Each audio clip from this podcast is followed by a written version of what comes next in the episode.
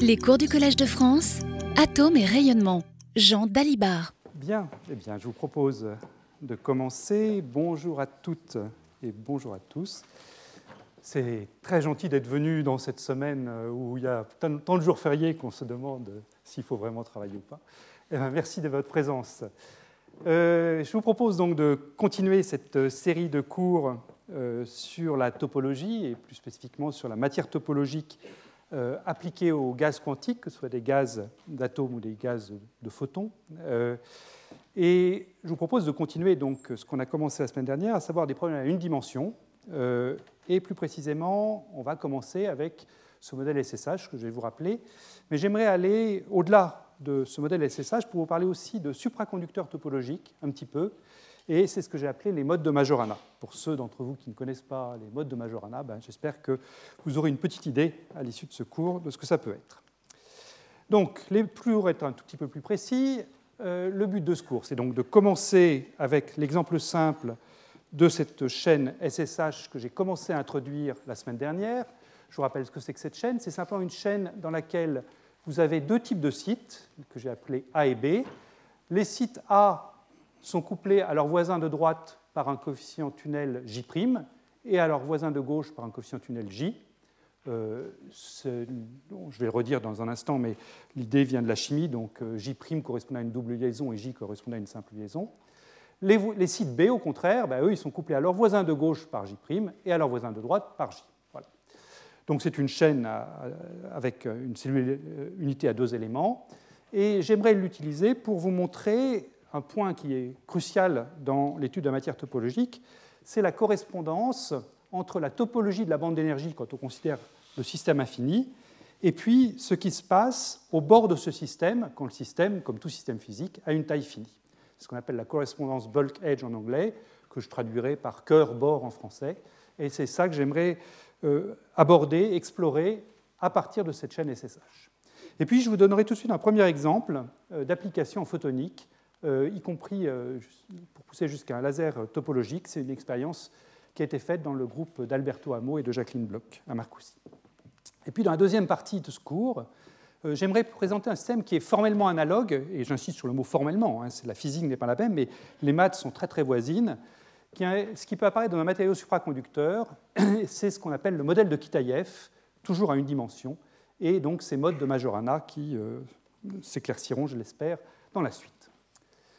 Donc, je vais commencer par euh, trois diapos qui sont un rappel du cours précédent, euh, c'est-à-dire là où on en était à la fin du cours dernier, sur cette, la description générale de cette chaîne SSH. Alors, je rappelle déjà que SSH, ça vient pour messieurs Su, Schrieffer et Egger, et leur but était d'étudier, d'un point de vue théorie des champs, des solitons qui pourraient apparaître dans une chaîne euh, de polyacétylène, donc c'est une chaîne de polymères, où vous avez effectivement cette chaîne de carbone. Là, alors il y a aussi des hydrogènes, bien sûr, pour, assurer la tétravalence du carbone. Mais ce qui est intéressant, c'est l'aspect carbone, où vous avez une alternance de double et de simple liaison pour maintenir donc, la tétravalence des atomes de carbone. Et comme j'ai dit, donc, on modélise ça par un objet vraiment unidimensionnel comme ceci, avec ces sites A et ces sites B, une double liaison de A vers B quand je vais de la gauche vers la droite, et une simple liaison donc de B vers A quand je vais toujours de la gauche vers la droite. Avec une cellule unité qui est donc le rectangle grisé là, qui peut se reproduire à l'infini pour générer toute la chaîne. Donc J', c'est l'élément de matrice à l'intérieur d'une cellule unité, et J, c'est donc l'élément de matrice qui connecte cette cellule unité grisée et puis la cellule unité de gauche ou la cellule unité de droite. Alors, je vous rappelle donc ce qu'on avait vu ensemble la dernière fois. Euh, on a une cellule unité à deux sites, donc on va chercher, et donc un système périodique, donc on va chercher les états propres de l'hamiltonien sous forme de fonctions de bloc, ça c'est parce qu'on a affaire à un système périodique, et ces fonctions de bloc sont caractérisées par deux nombres, enfin ces, fonctions périodiques qui viennent dans les fonctions de bloc sont caractérisées par deux nombres, l'amplitude alpha sur le site A et l'amplitude bêta sur le site B. Et plus précisément, je vous rappelle que quand on applique le théorème des blocs, eh bien, on indexe les fonctions de bloc par le moment Q euh, de ces fonctions. On écrit ces fonctions de bloc psi Q sous la forme d'un produit d'une onde plane donc, qui est caractérisé par le moment Q, donc, euh, qui prend sur le site JA, ou plutôt sur la cellule unité euh, de position JA, l'amplitude et puissance IJQA, fois cette fonction périodique, qui est donc ce que je viens de dire, alpha fois le site A, donc le, site A de la cellule J, plus bêta fois le, quête correspondant au site B de cette même cellule J. Voilà, donc on sait, grâce au terme de bloc, et grâce au fait que la cellulité comporte deux sites, qu'on peut chercher les états propres de Hamiltonien sous cette forme-là. Donc c'est ce qu'on avait fait ensemble la dernière fois. On avait donc injecté cette forme pour l'état propre psi q dans l'équation de Schrödinger, ou dans l'équation valeur propre pour l'hamiltonien du problème, qui est donc euh, représenté graphiquement ici. Et on avait donc transcrit cette équation aux valeurs propres hamiltoniennes sous la forme d'une équation pour les deux coefficients alpha q et bêta q, sous une forme HQ qui est également un hamiltonien, donc c'est l'hamiltonien qui décrit la partie périodique, la partie UQ de, de, la fonction de bloc, que j'avais appelée euh, par abus de langage hamiltonien périodique. HQ agissant sur le, donc sur le vecteur à deux composantes alpha-bêta égale E fois ce même vecteur alpha-bêta. C'est une équation valeur propre. Et le HQ ici, c'est simplement une matrice 2 par 2. Et je vous rappelle la structure de cette matrice 2 par 2 qui va jouer un rôle très important dans la suite. Donc, cette matrice 2 par 2, eh bien, elle a des coefficients nuls sur la diagonale. la diagonale ici, par exemple, le terme en haut à gauche, c'est le terme qui couplerait alpha à lui-même. Mais euh, vous voyez qu'il n'y a aucun terme qui couple alpha à lui-même ici. La seule chose que je pourrais mettre, c'est l'énergie du site A, mais l'énergie du site A, je l'ai fixée à 0 par convention. Donc ici, je trouve 0. De la même façon, en bas à droite, ici, ça c'est ce qui couplerait bêta à lui-même, donc s'il couple un site B à lui-même, mais là aussi j'ai pris l'énergie du site B à 0. Donc je, pose, et encore une fois, ça va jouer un rôle important à la suite, je pose que l'énergie du site A et l'énergie du site B sont égales, ça c'est de la physique, et puis par convention, ça c'est des maths, je fixe cette énergie à zéro, donc j'ai zéro sur cette diagonale. En revanche, en dehors de la diagonale, je n'ai pas zéro, sinon ce serait évidemment un problème trivial. Euh, qu'est-ce que j'ai en dehors de la diagonale? Bah, Si je prends le site euh, en bas à gauche, par exemple, je, je vois le couplage entre un site, un site A et un site B. Donc le site A, ici par exemple, il est couplé au site B de la même cellule, donc c'est le coefficient J' qui intervient ici. Et puis il est couplé au site B de la cellule immédiatement à gauche, donc c'est le coefficient J qui intervient ici, c'est l'élément de matrice tunnel J, fois la puissance IQA qui, me dit que j'ai décalé d'une cellule euh, le site B auquel je suis couplé. Et de la même façon ici, ben, vous avez la manière dont un site B est couplé au site A, donc J' pour l'élément de matrice dans la même cellule, et puis là, le site B est couplé au site A de la cellule de droite, cette fois-ci. Et donc je vois apparaître J et puissance moins IQA, alors que j'avais puissance plus IQA ici. Et bien entendu, cet Hamiltonien est thermicien, donc tout va bien. Je sais que j'ai une base de vecteurs propres orthogonaux, des valeurs propres réelles, tout, est, tout est bien. Donc regardons justement ces vecteurs propres et ces valeurs propres. Alors, les états propres de cette matrice, ici, ben ça, c'est vraiment pas difficile de les trouver. Je vous rappelle une écriture que, que, j'aime bien et, qui est très commode pour ce type de problème. C'est d'écrire un Hamiltonien qui est donc une matrice 2 par 2 hermitienne sous la forme d'une somme des matrices de Pauli, sigma x, sigma y, sigma z. Je n'ai pas réécrit leurs valeurs ici, mais je les avais données la dernière fois, avec des coefficients qui sont donc hx, hy, hz, qui sont des coefficients réels. Donc ces trois coefficients réels hx, hy, hz, je les représente comme un vecteur h qui dépend donc du moment q que j'ai choisi, puisque je vous rappelle que mon Hamiltonien pour la partie périodique dépend de q. Et ce hq, eh bien, donc, il a une composante sur z qui vaut 0, puisque comme je n'ai pas d'élément de matrice ici sur la diagonale, ça veut dire que la, contribution de sigma z à, cette somme est, nulle, donc hz égale 0. Et en revanche, hx et hy, simplement la partie réelle et la partie imaginaire du coefficient qui est là, donc j' plus j cos qa pour hx et j sinus qa pour hy. Donc, les, éléments, les vecteurs propres et les, les, valeurs propres de cette matrice, eh bien, quels sont-ils? Les énergies propres, eh c'est simplement euh, le module du coefficient qui va intervenir ici. Euh, si vous préférez, c'est le module, du, vecteur h ici. C'est donc plus ou moins j', module de j' plus j et puissance iqa. Et les états propres, eh bien, les états propres, euh, les UQ plus ou moins, parce que j'ai deux valeurs propres, c'est simplement des, combinaisons à poids égal, encore une fois parce que la contribution de sigma z est zéro, donc euh, mon, vecteur U va euh, être toujours dans le plan XY, dans le plan, dans le plan horizontal de la sphère de bloc, vous allez le voir dans un instant. c'est avec états propres, donc c'est à poids égal, des contributions de, l'état plus et l'état moins. Et euh, ce qui intervient ici, c'est une phase et puissance i phi q. Cette phase phi q, qui va jouer un rôle important dans la suite, c'est simplement la phase du nombre qui intervient dans l'hamiltonien. Donc, e puissance i phi q, c'est j' plus j et puissance iqa divisé par son module. Donc ça, c'est bien un nombre de module 1. Et q, par définition, c'est ça. Voilà, donc j'ai diagonalisé mon problème. Et comme je le disais, euh, c'est intéressant de représenter ces états-là sur la sphère de bloc. Donc, dans la mesure où c'est la même amplitude de probabilité pour être en plus et en moins, eh bien, je sais que je suis sur l'équateur de la sphère de bloc. Et c'est là que la topologie pointe le bout de son nez, et c'est ce qu'on va approfondir beaucoup aujourd'hui. La question qu'on se pose, c'est finalement comment varie cet état sur la sphère de bloc quand je me promène dans la zone de Brillouin. Je rappelle que la zone de Brillouin consiste, est, parcourue en, prenant Q entre moins pi sur A et plus pi sur A. Hein. Donc, quand je, me promène dans la zone de Brillouin, comment, est-ce varie, comment varie Q Comment est-ce que je me promène sur, sur l'équateur de la sphère de bloc? Et on avait la semaine dernière distingué deux cas possibles selon que J' était plus grand que J ou que J' était plus petit que J. Dans le cas où J' est plus grand que J, je vous avais fait des petits dessins avec des phaseurs là, euh, on se convainc facilement que phi q ici reste toujours compris entre moins pi sur 2 et pi sur 2. Si vous prenez QA égale moins pi, donc c'est le bord de gauche de la, zone de Brillouin, eh bien cette chose-là vaudra, ce sera réel, hein, donc, euh, et puis ça vaudra J' moins J, donc ce sera un nombre positif. Donc son module vaut 0. Donc quand je suis complètement sur la gauche de la zone de Brillouin, je pars avec un vecteur de bloc qui est sur l'équateur. Ensuite, je vais commencer à faire varier QA, QA va passer de moins pi à 0, donc je vais me déplacer comme ça, et puis en QA égale 0, je reviens sur un nombre ici qui est réel positif, qui cette fois-ci est J' plus J, donc je reviens en 0. Donc dans la première partie de la zone de Brillouin, je fais quelque chose comme ça, et puis je reviens.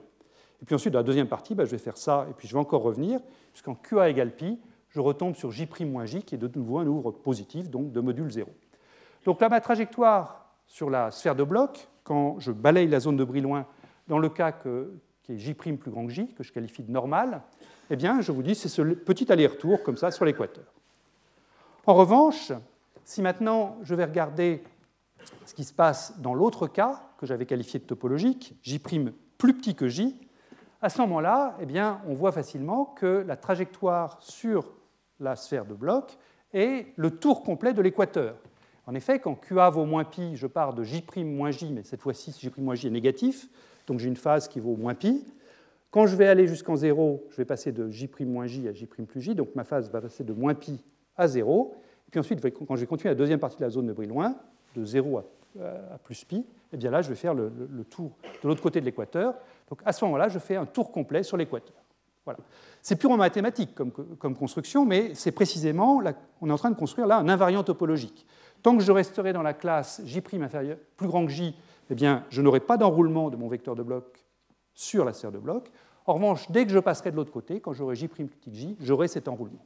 Voilà. Donc je vois apparaître une certaine caractérisation topologique, et maintenant, euh, à nous de voir s'il y a une, physique associée derrière ça. Et vous allez voir que bien sûr, il y en a une.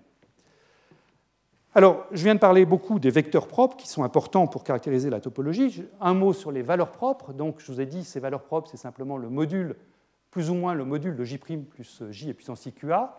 Ben, sur les valeurs propres, il n'y a pas grand-chose à dire. Il n'y a pas quelque chose qui signale que je suis dans le cas topologique ou dans le cas normal. Si je prends J' plus grand que J, qui est donc le cas normal, ben voilà les deux valeurs que j'ai. Là, pris J' égale 3,5 de J.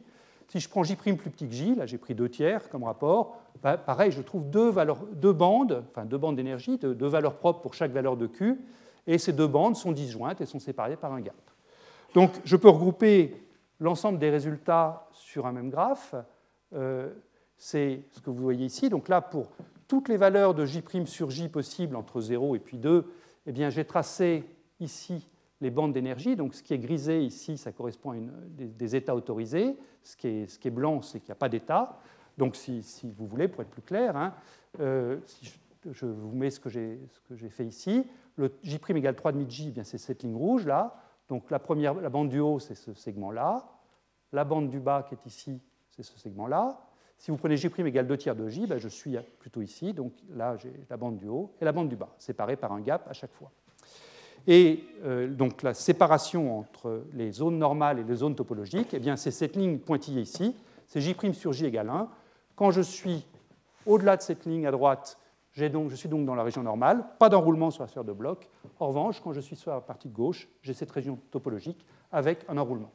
Et je vois que juste au point de, passage, de changement d'un régime topologique à l'autre, eh c'est là que les deux bandes se touchent, et puis après, elles se reséparent quand je passe dans la région normale. Bien, eh bien tout ça, vous allez voir que ça contient toute la physique qui euh, se cache derrière. Alors juste oui, euh, ce graphe-là, J' égale J, c'est le point où les zones se touchent euh, au moment où on passe de la topologique à normale. Voilà, donc ça c'était un rappel sur ce qu'on a vu la dernière fois, et j'aimerais donc maintenant commencer à aborder vraiment la physique liée à cette topologie, qui sont les états de bord de la chaîne SSH et cette correspondance cœur-bord que j'annonçais tout à l'heure.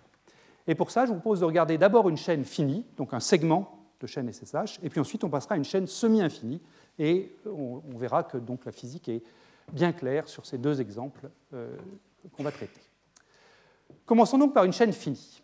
Donc une chaîne finie, euh, je vais me prendre un certain nombre de, monomères AB que je vais coller les uns aux autres, et puis c'est tronqué à la fois sur la gauche et sur la droite. Là, vous avez trois monomères collés les uns aux autres, donc vous avez une chaîne de six sites correspondant à trois cellules côte à côte. Alors, là, je perds évidemment la périodicité du problème, puisque je tronque mon système à gauche et à droite. Donc, j'ai plus le théorème de Bloch qui vient à mon secours pour me trouver les états propres. Euh, le plus simple à ce moment-là, c'est de faire une résolution numérique. Euh, et ici, je vous propose une résolution numérique que j'ai faite. Euh, donc, j'ai pris 10 cellules, c'est-à-dire 20 sites possibles. J'ai pris ma matrice 20 par 20, je l'ai diagonalisé numériquement. Et donc, pour chacune des valeurs de J' sur J que j'ai considérées, je trouve 20 valeurs propres. Et chaque point ici représente une des 20 valeurs propres. Bien, donc voilà ce qu'on trouve. Ça, c'est le résultat brut de décoffrage tel qu'il sort de la diagonalisation. Qu'est-ce qu'on peut dire de ce résultat-là? Alors, première chose, on peut dire qu'on retrouve les bandes de la chaîne infinie. Quand je dis on retrouve les bandes, c'est grosso modo. Et pour bien vous le montrer, eh je vais superposer à ça, ce graphe, les zones grisées que je vous ai montrées à la diapositive précédente que j'avais pour la chaîne infinie. Donc, je j'espère que ça va bien se voir. Voilà, je superpose les zones grisées, oui, vous les voyez, le, gris là qui est venu se mettre. Donc ce que vous voyez, c'est que la plupart des valeurs propres que j'ai trouvées, la plupart des points rouges que j'ai trouvés, se mettent bien à l'intérieur des euh, énergies autorisées pour le problème infini. Donc ça, c'est, on est content quand même, il y a certaines relations entre ce qui se passe pour une chaîne finie et une chaîne infinie. Mais évidemment, ce n'est pas la fin de l'histoire. Euh, deuxième remarque très générale, avant de rentrer dans les détails, on trouve un spectre qui est toujours symétrique par rapport à E égale 0. C'était bien le cas pour, la chaîne infinie, puisque je trouvais des valeurs propres plus ou moins EQ. Mais même quand je prends une chaîne finie, je trouve quelque chose qui est symétrique, hein, y compris cette chose-là qu'on va identifier dans un instant. Donc, il s'agira d'expliquer cette symétrie par rapport, au, point E égale 0, symétrie du spectre en énergie. Et puis, donc, la chose que vous avez tous remarqué, c'est quand même qu'il y a des points qui ne se mettent pas du tout dans les zones grisées, c'est les points qui apparaissent pour J' plus petit que J, entre 0 et 1 essentiellement, où là on voit apparaître, donc dans cette zone qui est la zone topologique, au sens d'enroulement sur la sphère de bloc, on voit apparaître des états qui sont d'énergie quasi nulle. Et ces états, je prétends qu'ils sont localisés en bout de chaîne. Alors ça, ça ne se voit pas sur ce diagramme-là, mais ça se voit si je vais regarder les états propres que me donne mon programme de diagonalisation. Il me donne pas seulement les valeurs propres, mais il me donne aussi les états propres. Et quand je vais regarder les états propres, eh bien, si je prends ce point-ci, là, qui doit être le point euh, J' sur J égale 2 tiers, eh bien je trouve que là j'ai donc deux états propres qui sont quasiment confondus, à E quasiment nuls, et ces deux états propres sont effectivement une grande amplitude de probabilité, là j'ai tracé l'amplitude de probabilité qui peut être positive ou négative, ont une grande amplitude de probabilité d'être soit sur le site complètement à gauche, le site que je peux appeler A1, avec la cellulité 1 qui est complètement à gauche, ou sur le site B10, avec donc le site B de la dixième cellule unité. Alors j'en ai deux, ils sont euh, soit avec une distribution symétrique des amplitudes de probabilité, soit antisymétriques, ce qui est normal, puisque j'ai une chaîne qui est elle-même symétrique par inversion par rapport au site 5, donc euh, les états propres peuvent être classés en étant soit symétriques, soit antisymétriques. Donc là, il n'y a pas de surprise sur la symétrie de ces états propres. Une chose que je peux dire tout de suite, c'est que leur, leur symétrie à ces états est très fragile, c'est-à-dire que si je m'amuse à perturber un tout petit peu cette chaîne, en, augmentant par exemple un tout petit peu l'énergie du site A1 par rapport à tous les sites restants, aux 19 autres sites restants, eh bien à ce moment-là, aussitôt, vous voyez là j'ai mis un décalage de, J sur 100 seulement de, l'énergie du site A1, aussitôt mes états propres se localisent et il y en a un qui va se mettre complètement à gauche sur le site A1 précisément, et l'autre qui va se mettre complètement à droite sur le site B20, B10 de ma chaîne. Voilà. Donc euh, le, les états propres sont bien localisés en, bout de chaîne, mais leur délocalisation, apparente que je vois ici, en fait, elle est très fragile, elle disparaît dès que je vais dissymétrer un tout petit peu la chaîne.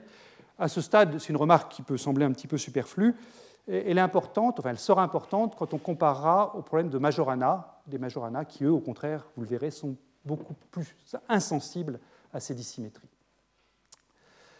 Bien.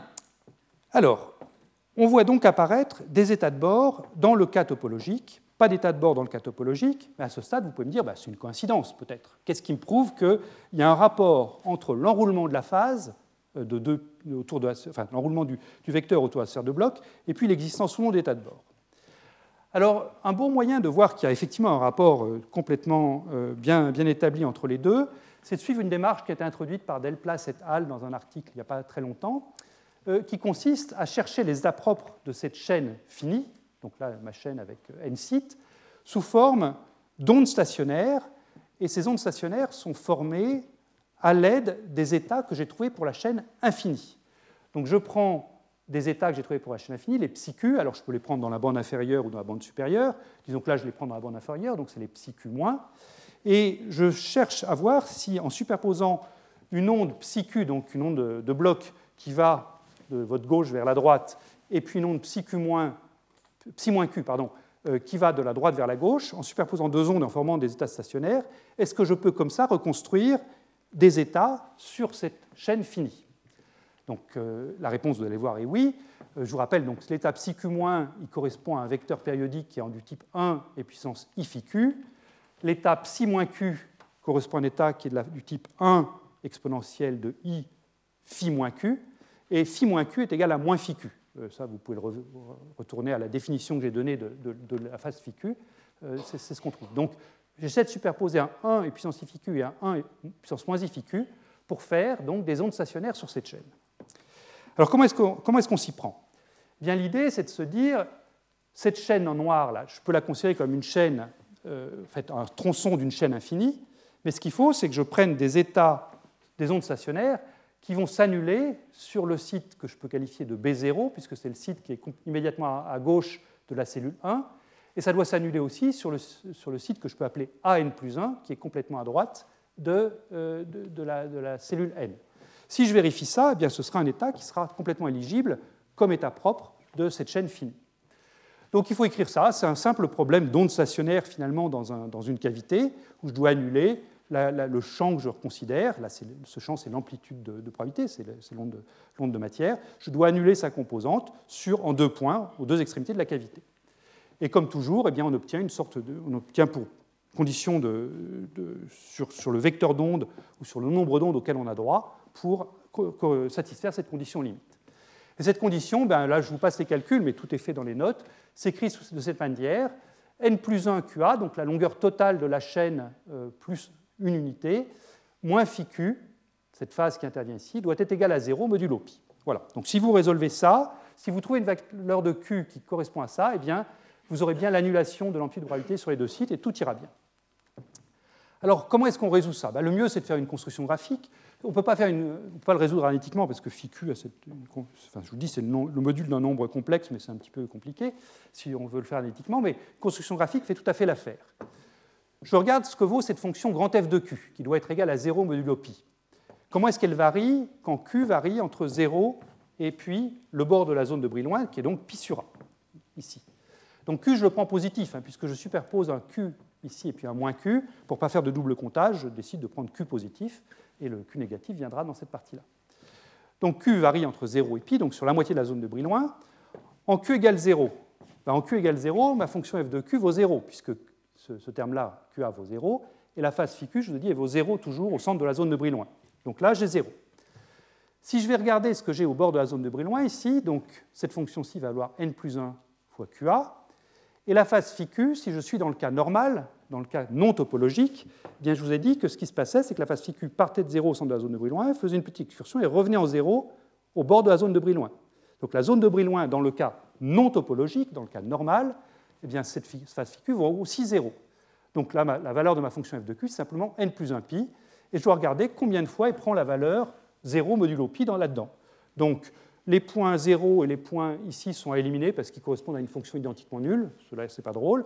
Mais je vous trouve n solutions, puisque je peux trouver pi, 2 pi, jusqu'à n pi. Donc j'ai n solutions là-dedans.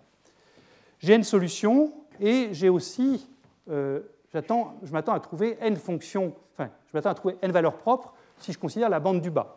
Après, je trouverai n autres valeurs propres pour la bande du haut. Donc, à ce stade, eh bien, j'ai tous les états que je veux. C'est-à-dire que je suis capable de construire grand n états pour la bande du bas qui sont tous orthogonaux les uns avec les autres, donc tout va bien.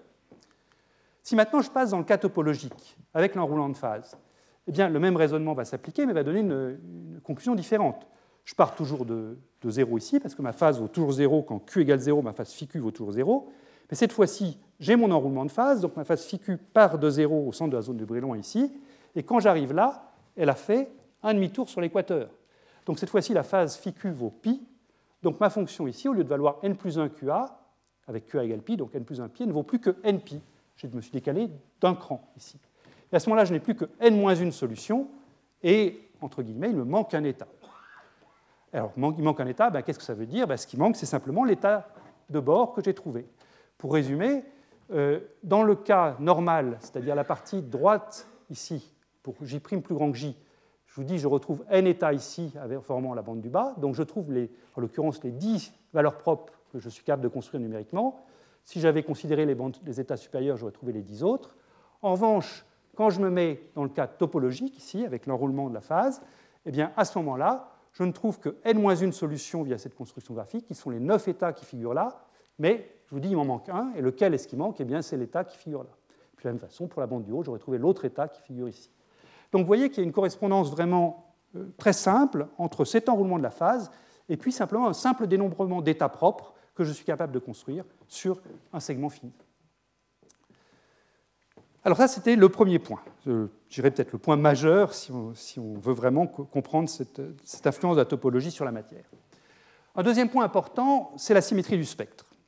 Cette symétrie du spectre, elle résulte d'une symétrie E-E. Cette symétrie du spectre, résulte d'une opération de symétrie, qui est ce qu'on appelle la symétrie de sous-réseau, ou si on a fait de la théorie des champs, la symétrie chirale. Mais en fait, moi je l'appellerais symétrie de sous-réseau parce que c'est vraiment de ça qu'il s'agit ici. C'est le fait qu'on euh, a une absence complète de couplage entre les sites A et eux-mêmes et une absence de couplage entre les sites B et eux-mêmes. On a des couplages seulement entre site A et site B et site B et site A dans ce problème. Et cette symétrie, cette absence de couplage plutôt, ça se traduit par un opérateur, un opérateur hermitien, S, qui est donc PA moins PB, où PA projette sur tout le sous-réseau des sites A et PB projette sur tout le sous-réseau des sites B.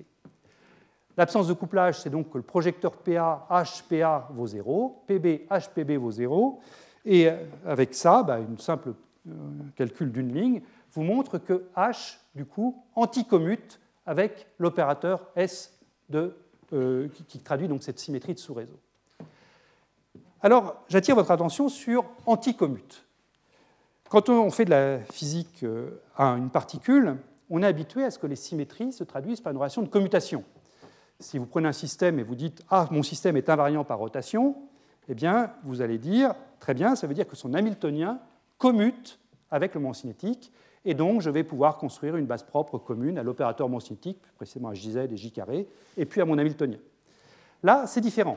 La relation qui traduit la symétrie, c'est une relation d'anticommutation. Et c'est vraiment quelque chose de récurrent dans cette étude de matière topologique. Comment est-ce que cette relation d'anticommutation joue un rôle dans ce cas particulier? Eh bien, elle assure immédiatement la symétrie du spectre.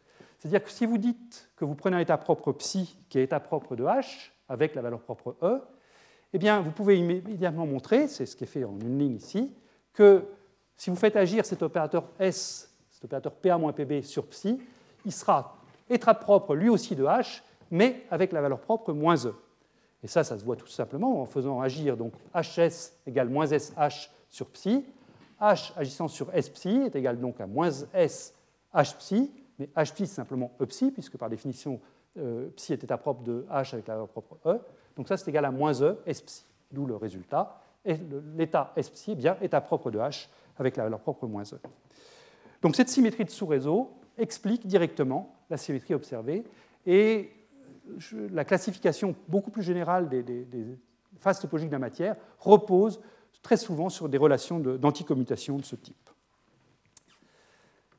Passons maintenant à la chaîne semi-infinie. Maintenant qu'on a compris la chaîne, finie avec ses états propres, sa, symétrie, passons à la chaîne semi-infinie. Donc là, cette fois-ci, je prends une chaîne qui est donc localisée uniquement dans la, demi-droite ici, euh, qui, part du site 1 jusqu'à, qui va jusqu'à, l'infini ici. En revanche, je n'ai rien dans la partie gauche. Et euh, si je garde l'intuition euh, que, j'ai acquise à partir de, la chaîne finie, ce que je m'attends à trouver comme, comme état propre de cette chaîne semi-infinie, eh c'est d'abord les bandes de la chaîne infinie, j'ai maintenant un système infini, donc je m'attends à trouver des bandes d'énergie de nouveau. Donc je m'attends à retrouver les bandes de la chaîne infinie. Et puis, possiblement, un état propre. Hein, j'avais deux états propres pour mon segment, mais j'en avais un à chaque bout. Maintenant, j'ai plus qu'un bout, donc euh, je m'attends à trouver un état propre. Alors, c'est effectivement ce qu'on trouve euh, quand on fait l'analyse détaillée. Je ne vais pas la faire complètement ici, l'analyse détaillée, mais je voudrais juste m'intéresser à un point particulier. Euh, l'analyse détaillée, encore une fois, est faite en détail dans les notes. Comment est-ce qu'on la mène, cette analyse détaillée ben, Simplement, on écrit un état propre de l'hamiltonien possible sous la forme de combinaison linéaire d'une infinité de sites AJ et des sites BJ avec des amplitudes petit AJ et petit BJ. On insère ça dans l'équation valeur propre pour l'hamiltonien et on en déduit donc des relations euh, à vérifier pour tous ces coefficients, cette infinité de coefficients AJ et BJ. Alors sur le site 1, par exemple, c'est très simple. Je prends cette équation H pi égale psi, je la projette sur le site A1 ici, donc à droite, je trouve grand E fois l'amplitude petit a1, et cette amplitude petit a1 bah, va être couplée simplement à l'amplitude petit b1 ici via le coefficient j'. Donc moins j'b1 égale e à 1. L'amplitude b1, elle, je l'obtiens en projetant cette équation sur le site b1, donc j'ai grand E b1 égale, et le site b1 est couplé à petit a1 via j', moins j' à 1, et il est couplé à petit a2 ici via le coefficient grand J qui est là, le coefficient tunnel grand J qui est là, donc moins grand J, petit a2. Et puis, on fait la même chose pour, un, site quelconque de la chaîne. Et ce qu'on trouve, donc, c'est que grand E AJ fait intervenir le BJ de la même cellule, et puis le BJ-1 de la cellule immédiatement à gauche. Et de la même façon, pour euh, l'équation à projetée sur le site BJ, j'obtiens un couplage entre le AJ de la même cellule et le AJ de la cellule, cette fois-ci à droite, donc le AJ plus 1. Voilà. Donc, une fois qu'on a ça, ben, je dirais euh, les méthodes sont assez bien connues hein, pour résoudre ça. Le plus simple, c'est d'écrire une matrice de transfert qui me dit comment est-ce que l'amplitude de la cellule J plus 1, les amplitudes de la cellule J plus 1 dépendent de la cellule J. Et puis on fait un raisonnement sur les valeurs propres de la matrice M pour, euh, pour trouver ces états propres. Donc ça, je vous dis, c'est fait dans un appendice des notes, je ne vais pas le développer. Je voudrais m'intéresser à un état de bord quand même, pour vous montrer que là encore, cette correspondance entre état de bord et puis zone topologique ou zone non topologique euh, est bien présente. Comment est-ce que je vais trouver l'état de bord? Et d'abord, où est-ce que je vais le chercher, cet état de bord? Eh bien, je vous ai dit que, grâce à la symétrie de sous-réseau, qui est valable à la fois pour une chaîne finie ou infinie, je sais que mon spectre est symétrique par rapport à zéro. Si j'ai un seul état de bord, du coup, je n'ai pas le choix. Il faut que je le mette exactement à E égale 0. Si je le mettais en dehors de E égale 0, il faudrait qu'il ait un partenaire. Mais si j'en ai qu'un, bah, il n'a pas de partenaire. Donc si j'ai un état de bord, je n'ai pas le choix. Il faut que je le mette en E égale 0. On peut le vérifier numériquement, hein, ou même analytiquement, que c'est bien vrai. Mais je dirais, intuitivement, on sait, où il faut le chercher. C'est en E égale 0. Donc reprenons les équations que j'ai écrites euh, sur la diapositive précédente et imposons euh, de trouver un état à E égale 0. Alors, ça, c'est assez simple à faire. Si vous imposez E égale 0 dans la première équation ici, ben, vous trouvez que B1 doit être nul. Donc, pas d'amplitude sur le site B qui est ici. Et puis, si maintenant vous allez regarder ce que vous obtenez pour les autres sites B, vous voyez, quand vous prenez cette équation ici, je, prends E égale 0 là, donc je trouve que BJ est simplement proportionnel à BJ-1. Et donc si B, 1 est nul, B3, B2 va être nul, donc B3 va être nul, etc. Donc par récurrence immédiate, je trouve que tous les BJ doivent être nuls. Donc si j'ai un état de bord, je n'ai pas le choix. Il doit être localisé uniquement sur les sites A. Maintenant, est-ce qu'il peut vraiment être localisé sur les sites A? Eh bien, de nouveau, j'écris, je prends E égale 0, mais cette fois-ci, je le mets sur la deuxième équation. Donc si je prends E égale 0 ici, je trouve que A2 va être égal à J' sur J fois A1, aussi moins près, et puis plus généralement, si je prends cette équation-là, toujours avec E égale 0, je trouve que AJ plus 1 va être égal à AJ fois ce rapport J' sur J. Donc le site AJ, c'est simplement une suite géométrique. L'amplitude du site AJ, c'est J' sur J à la puissance petit j. Et là, eh bien, il faut que je dise que physiquement, cet d'abord sera, sera pertinent seulement si je peux le normaliser. Donc il faut que les amplitudes AJ se comporte bien à l'infini. Ça veut dire quoi bien se comporter? Eh bien, Là, de deux choses l'une. Ou bien ce nombre-là a une valeur absolue plus grande que 1, et là, AJ va diverger exponentiellement, je ne serai pas capable de normaliser l'état. Au contraire, J' sur J est plus petit que 1, et à ce moment-là, tout va bien. J'ai ma, suite géométrique tend vers 0 à, l'infini, donc je serai capable de la normaliser. Et donc j'attends, je trouve que mon état de bord est bien à E égale 0, et il est physiquement acceptable seulement si ça a un module plus petit que 1, c'est-à-dire si J' est plus petit que J, et ça, encore une fois, c'est ce qu'on a identifié comme étant la région topologique. Donc, là encore, sur cette chaîne semi-infinie, eh bien, on a bien cette correspondance 1 à 1 entre région topologique, donc des maths, et puis existence d'état de bord, donc de la physique, cette correspondance bulk-edge. Donc on arrive à un spectre pour la, chaîne semi-infinie qui a cette allure-là. Euh, dans le cas normal, eh bien, je retrouve exactement les deux bandes d'énergie que j'avais trouvées euh, précédemment, quand je n'ai pas d'enroulement. Et dans le cas topologique, j'ai donc cet enroulement euh, sur la sphère de bloc et mes deux bandes d'énergie comme ça, plus l'état de bord qui apparaît à E égale 0. Et juste une petite curiosité, c'est une situation à laquelle on n'est pas trop habitué, au moins quand on résout des problèmes simples de physique atomique. Euh, quand vous résolvez un problème simple de physique atomique comme l'atome d'hydrogène, par exemple, eh bien, vous trouvez des états discrets à basse énergie, et puis ensuite, à haute énergie, vous avez un continuum d'états. Eh bien là, on est dans une situation où vous avez le continuum d'états qui est en dessous de l'état discret. C'est une situation qui, n'a rien, aucune impossibilité mathématique, mais je dirais elle est assez peu euh, conventionnelle par rapport à ce à quoi on est habitué euh, sur les systèmes simples comme l'atome d'hydrogène. Bien. Alors, ce que j'ai fait pour ma chaîne semi-infinie, eh bien, on peut le généraliser. On peut le généraliser euh, en se demandant qu'est-ce qui se passe quand je prends deux chaînes a priori quelconques et que je cherche à les raccorder. Alors, pour comprendre Comment est-ce que le résultat de la chaîne semi-infinie que j'ai trouvé est pertinent pour ça Eh bien, on peut voir la chaîne semi-infinie que j'ai traitée comme une fraction d'une chaîne finie. Et ce que je veux dire par là, c'est que je peux très bien me dire que j'avais comme système un système qui allait de moins l'infini à gauche à plus l'infini à droite, avec à droite donc cette chaîne avec des J' et des J, et qui pouvaient être J' plus grand que J ou J' plus petit que J selon que c'était normal ou topologique. Et puis, à partir d'une certaine valeur, j'ai passé le coefficient grand J à 0 et je fabrique donc une chaîne de, monomères euh, déconnectés les uns des autres. Donc, à gauche, je prends J égale 0, donc par définition, J est plus petit que J'.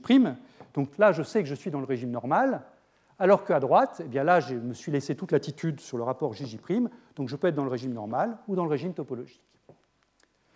Et on peut montrer, donc, dans le cadre du modèle SSH, et là encore une fois c'est fait dans les notes de cours, mais je ne vais pas le, développer ici, que cette, chose qu'on vient de voir, donc le fait que finalement il y a un état de bord qui apparaît quand je connecte cette chaîne normale à cette chaîne de droite en la prenant dans le régime topologique, eh bien cette, conclusion, en fait, elle est valable quelle que soit la nature des chaînes que je connecte. C'est-à-dire que je ne suis pas obligé de prendre j égale 0 ici. Si je prends simplement j plus petit que j', donc si je suis sûr d'être normal à gauche et si je suis sûr d'être topologique à droite, en prenant J plus grand que J' à droite, eh bien, quel que soit donc ce rapport ici entre J et J' pourvu qu'il soit plus petit que 1, et quel que soit ce rapport pourvu qu'il soit plus grand que 1, eh bien, je suis sûr d'avoir un état de bord en point-ci. Euh, en revanche, si je fais une connexion normale-normale ou topologique-topologique, là encore, peu importe la valeur du rapport J sur J', pourvu qu'il soit plus grand que 1 pour le cas topologique ou plus petit que 1 pour le cas normal, eh bien, je n'aurai pas d'état de bord. Donc l'existence d'état de bord ne dépend pas de, ce qu'on appelle un fine-tuning des coefficients JJ'. Il dépend simplement est-ce que je suis dans la classe normale ou est-ce que je suis dans la classe topologique? C'est tout. Et c'est même un petit peu plus fort que ça. Là encore, c'est fait dans les notes, mais bon, le temps manquerait pour, montrer tout ça analytiquement sur des diapositives. C'est vrai aussi si J et J' varient lentement dans l'espace. Ici, j'ai mis une discontinuité, c'est-à-dire que J avait une valeur non nulle là, et puis brusquement est passé à zéro. Mais je pourrais très bien imaginer que là, asymptotiquement, j'ai un J1 plus grand que J'1. Ici, asymptotiquement, j'ai un J2 plus petit que J'2. Et puis, J1 varie enfin, J varie lentement entre J1 et J2. J' varie lentement entre J'1 et J'2. Et il se raccorde très doucement, il n'y a pas de discontinuité. Eh l'état de bord sera toujours là. L'état de bord, il ne dépend pas de la manière dont je raccorde. L'état de bord, il dépend de la, nature de la chaîne complètement à gauche ici et complètement à droite, mais il ne dépend pas de la manière dont la jonction se fait. Là encore, c'est fait dans les notes. Ce n'est pas compliqué, c'est juste que ça prendrait euh, quelques diapositives. Et, je, pense que c'est. Donc, une fois qu'on a compris la physique, les maths ne sont pas trop importantes, elles sont faciles à suivre. Voilà. Donc, ça, ça établit ce que je voulais vous dire sur le plan général sur le modèle SSH. Et je voudrais tout de suite en donner un exemple, un très joli exemple, qui est une expérience qui a été faite Donc, comme je disais, dans le, groupe euh, d'Alberto Amo et de Jacqueline Bloch à Marcoussis, euh, une expérience récente, hein, c'est publié l'année dernière, qui est une implémentation du modèle SSH en photonique. Alors, la cellule élémentaire, un site A ou un site B dans le langage que j'ai utilisé jusqu'à maintenant, cette cellule élémentaire, dans cette expérience, c'est un micropilier. Un micropilier dans lequel vous avez donc un ou plusieurs puits quantiques au centre, représentés en rouge, et puis ce micropilier est enserré entre deux miroirs, à savoir des miroirs de Bragg, et ce micropilier, vous allez l'éclairer avec la lumière qui est complètement non résonante. Il n'y a pas de condensation de Bose-Einstein dans l'affaire. Hein. C'est la photonique, je dirais, euh, le cœur dur de la photonique. Il n'y a pas de condensation de Bose-Einstein dans l'affaire. Donc vous l'éclairez la lumière non résonante, et vous allez donc, avec cette lumière, créer des, excitons dans, le, puits quantique. Ces excitons vont eux-mêmes pouvoir émettre de la lumière. Cette lumière va, rebondir sur, les miroirs. Donc vous allez fabriquer en fait des objets hybrides entre excitons et puis photons piégés dans la cavité qu'on appelle des polaritons. Et les amplitudes de probabilité que j'avais tout à l'heure, les coefficients petit aj ou petit bj, eh bien, ce seront simplement, dans ce cadre-là, l'amplitude du champ électromagnétique dans ce micropilier. Alors, plus précisément, si on regarde quelle peut être l'allure de ce champ électromagnétique dans ce micropilier, en fait, il y a plusieurs modes spatiaux qui sont autorisés. Le premier mode spatial, c'est ce qu'on appelle un mode S, c'est un mode à symétrie cylindrique, euh, qui est donc euh, complètement, oui, complètement invariant par rotation autour de l'axe du micropilier. Ce n'est pas lui qui va jouer un rôle dans la suite. Ce qui va jouer un rôle dans la suite, c'est les modes P, qui sont des modes à deux orbitales. Alors l'orbital P est a priori doublement dégénéré, sauf si la géométrie vient, briser cette, cette dégénérescence. Et en l'occurrence, donc, on va prendre deux orbitales qu'on va appeler Px et Py, qui sont représentées comme ça. Donc la Px sera représentée en bleu dans ce qui va suivre, et puis la Py est représentée en rouge. Toutes mes figures sont tirées de l'article que j'ai mentionné tout à l'heure. Et on va donc regarder non pas un micropilier, mais une chaîne de micropiliers. Et il y a deux manières de regarder cette chaîne. On peut faire des mesures dans l'espace réel, où cette fois-ci on fait une image du micropilier, d'un micropilier euh, élémentaire. C'est ce qui a été fait pour voir ces, modes spatiaux du champ électromagnétique ici, où on peut faire une, mesure dans l'espace des moments.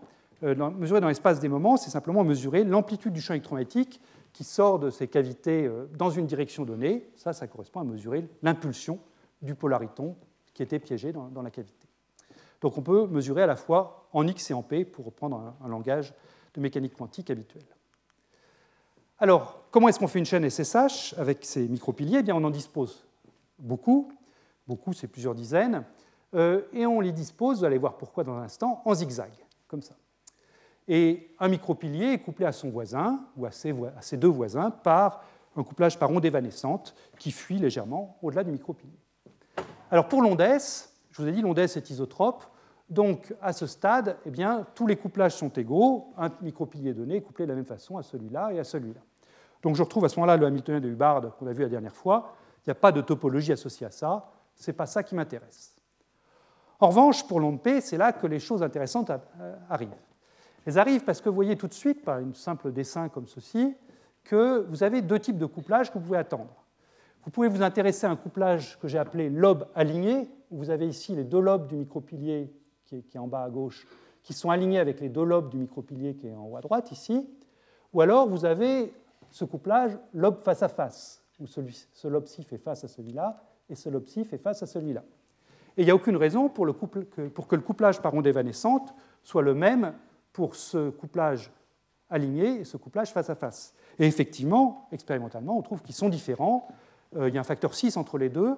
Le couplage que j'ai appelé transverse ici, T indice T, encore une fois, c'est la notation prise de l'article que j'ai mentionné, T transverse est 6 fois plus petit que T longitudinal, il vaut 0,15, T longitudinal.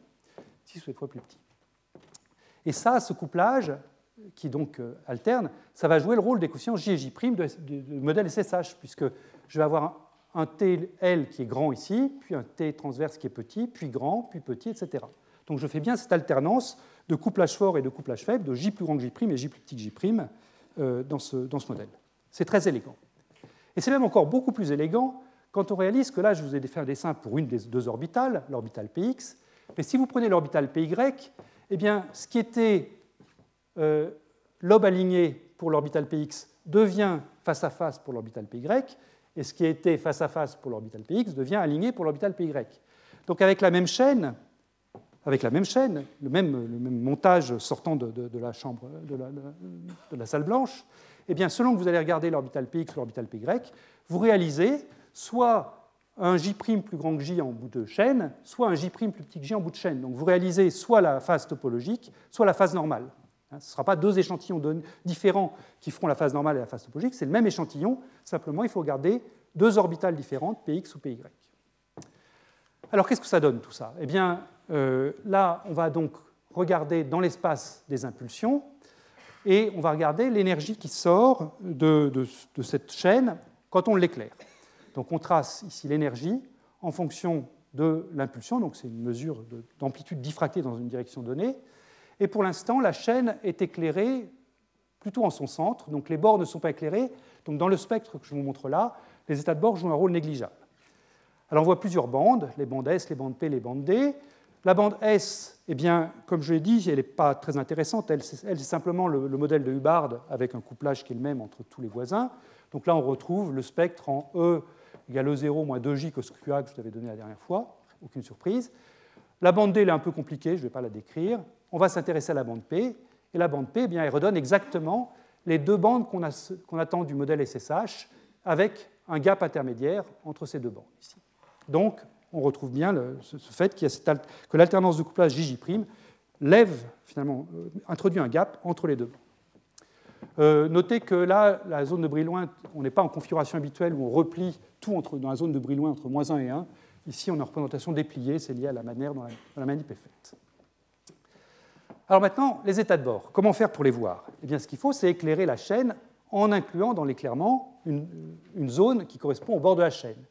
Et quand on fait ça, eh on voit apparaître effectivement des états ici qui sont au centre du gap euh, que, vous aviez pour le bulk. Donc ça c'est bien, c'est exactement là qu'on attend les états de bord, c'est euh, des états qui apparaissent entre les deux, les deux bandes permises pour la chaîne infinie.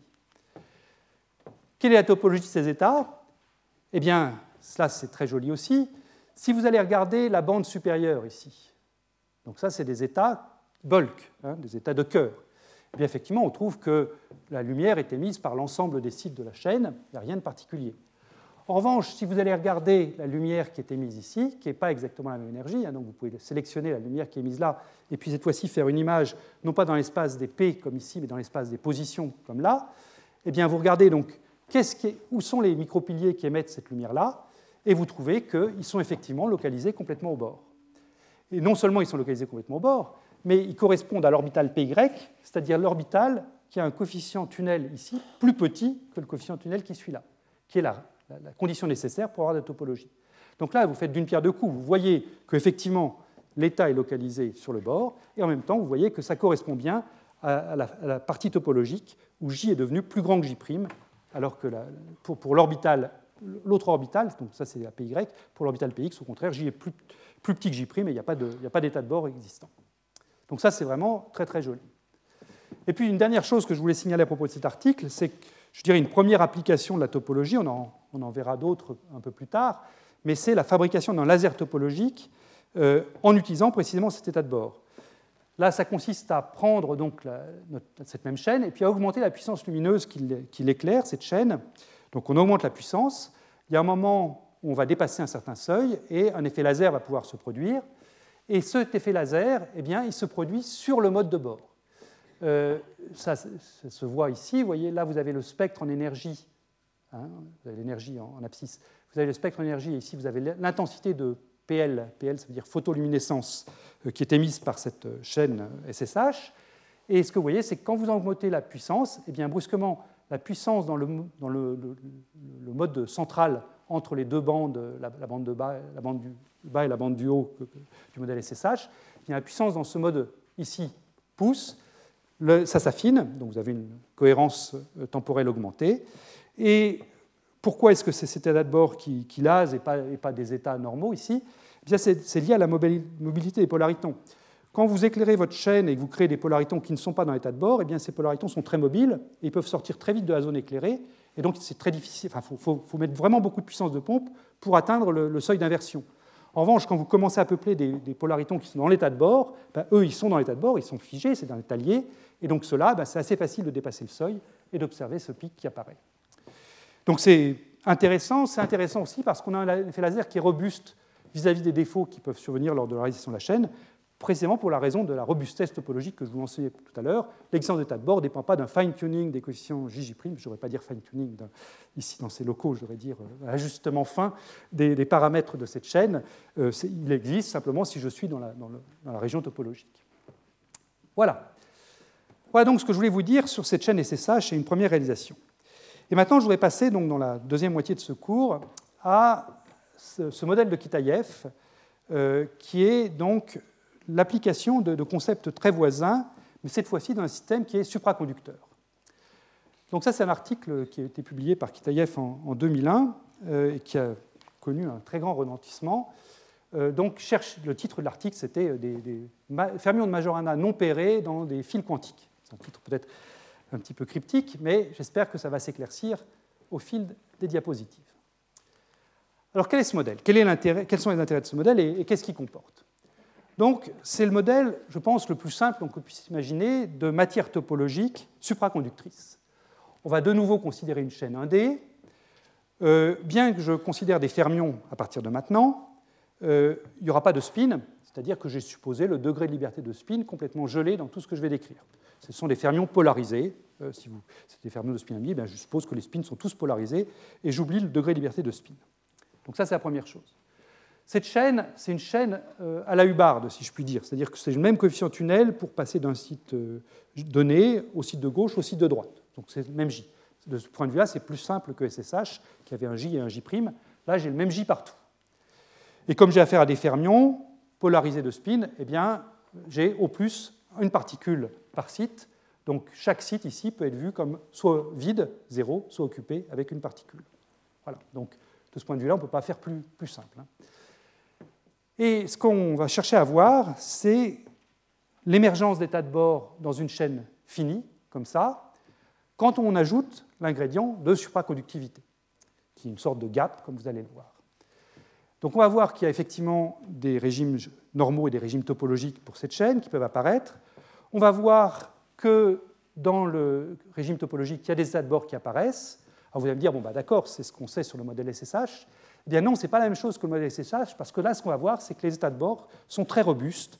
Ils sont robustes à cause d'une symétrie particulière, qui n'est pas la symétrie de sous-réseau que j'avais introduite pour la symétrie euh, pour la chaîne SSH, mais une autre symétrie qui également est traduite par un opérateur qui anticommute avec un Hamiltonien. Mais c'est la symétrie particule-trou, qui est la conséquence de l'interaction d'un supraconducteur. Et la robustesse de, ces états de bord dans le modèle de Kitaïev, eh bien, elle se comprend assez bien quand on représente les, quasi-particules qui sont associées à cet état de bord sous forme de ce qu'on appelle de mode de Majorana. Je ne vais pas parler de particules de Majorana, c'est toujours un, langage un peu dangereux. Je vais parler de mode de Majorana. Et ce qu'on entend par mode de Majorana, c'est simplement un opérateur, qui, un opérateur de création d'une quasi-particule, mais pour lequel l'opérateur de destruction est égal à l'opérateur de création. Donc en fait, vous ne savez pas si la particule est là ou pas, puisque la créer ou la détruire, vous agissez sur le système par le même, par le même opérateur. Voilà, donc euh, vous voyez, ça, semble un petit peu euh, surprenant au premier abord, si vous n'avez pas vu ça avant, mais j'espère vous convaincre que ça, c'est effectivement pertinent sur le plan physique. Donc, quelle est l'hamiltonienne Kitaïev? Ben, Je vous dis, on part d'une chaîne avec le même saut tunnel sur tous les sites, donc un coefficient grand J, coefficient tunnel. Comme j'ai affaire à des, particules euh, fermioniques, là, il faut que j'introduise, euh, je me place dans le point de vue de seconde quantification, donc j'introduis les opérateurs AJ et AJ3 qui détruisent ou qui créent une particule sur le site J. Eux, ils ne sont pas, majoranesques, hein, ces opérateurs-là, c'est des braves opérateurs qui satisfont les relations de commutation habituelles d'opérateurs de fermions, AJ, AJ3 plus AJ3, AJ égale 1. Voilà. J'ai une chaîne à la Hubbard, comme j'ai dit, donc j'ai simplement des sauts entre proches voisins qui, en langage de seconde quantification, se mettent sous cette forme-là. Je peux détruire une particule sur le site J en en créant une autre sur le site J plus 1. Bah, c'est simplement ma particule qui saute du site J au site J plus 1, avec l'amplitude tunnel moins J, comme, d'habitude, et je rajoute l'hermétique conjugué. Maintenant, c'est là que quand même il faut mettre un petit peu, enrichir un petit peu ce, problème, c'est là qu'arrive la supraconductivité via un réservoir supraconducteur qui est supposé être localisé en dessous, là. Et ce réservoir supraconducteur, euh, dit qu'il va pouvoir nous injecter des particules dans la chaîne, il va les injecter par paires. J'ai des paires de Cooper dans le supraconducteur, et ces paires de Cooper peuvent être injectées sur la chaîne et peuvent être sur deux sites voisins. Il n'est pas question de prendre une paire de particules et mettre deux particules sur le même site. Encore une fois, ça c'est interdit à cause du principe de Pauli. Comme je n'ai pas de spin, je peux mettre un seul fermion sur un site. Mais ce que je peux faire, c'est prendre une paire dans le réservoir et la, mettre avec une particule en J et une particule en J plus 1. Donc ça, c'est ce qui est symbolisé par ça. Et l'amplitude de gravité pour faire ça, eh c'est delta, donc qui est relié au gap supraconducteur, enfin c'est ce qu'on peut appeler un gap supraconducteur induit si vous voulez. Donc c'est delta AJ croix, AJ plus 1 croix. Ça, ça me crée une paire sur les deux sites adjacents, J et J plus 1. Puis j'ai évidemment le processus inverse, il me faut un Hamiltonien hermitien. Euh, je peux, à partir du moment où j'ai deux sites qui sont tous les deux occupés, eh bien, je peux prélever les deux atomes, les deux particules, ça peut être deux électrons, euh, qui sont sur ces deux, sites, pour les remettre dans le réservoir. Donc j'ai quelque chose en AJ, AJ plus 1. Voilà. Donc là, j'ai affaire à un modèle qui évidemment ne conserve pas le nombre de particules, puisque je, je peux en permanence enlever des particules via ça, des paires de particules, ou en créer via ça. Donc il faut que je me mette, donne un moyen d'imposer un nombre de particules moyen sur cette chaîne. Et ce moyen, eh c'est d'ajouter un terme de potentiel chimique euh, qui est donc en moins mu, mu c'est le potentiel chimique, fois l'opérateur NP, où NP c'est l'opérateur nombre de particules totales sur la chaîne. Je prends tous mes sites et je compte combien j'ai de particules sur le site J, AJ croix AJ, et ça c'est NP. Et selon que je prends mu grand ou petit, eh bien, j'aurai beaucoup peu de particules. Plus précisément, si je prends mu très grand et négatif, mu très très bas, à ce moment-là, moins mu n sera très grand, donc ce sera très difficile de mettre des particules, ça coûtera beaucoup d'énergie de mettre des particules, donc essentiellement la chaîne sera vide. Si au, contraire je prends mu très grand et, très, positif, à ce moment-là, moins mu n ça très grand, sera grand et négatif, et à ce moment-là, ben, la, chaîne sera quasiment pleine, j'aurai pratiquement une particule par site. Puis les zones, la partie intéressante, eh bien, ce sera quand mu sera voisin de zéro, parce que là, j'aurai une chaîne qui sera, comme on va le voir, à moitié remplie, et c'est là que les, les choses intéressantes apparaissent.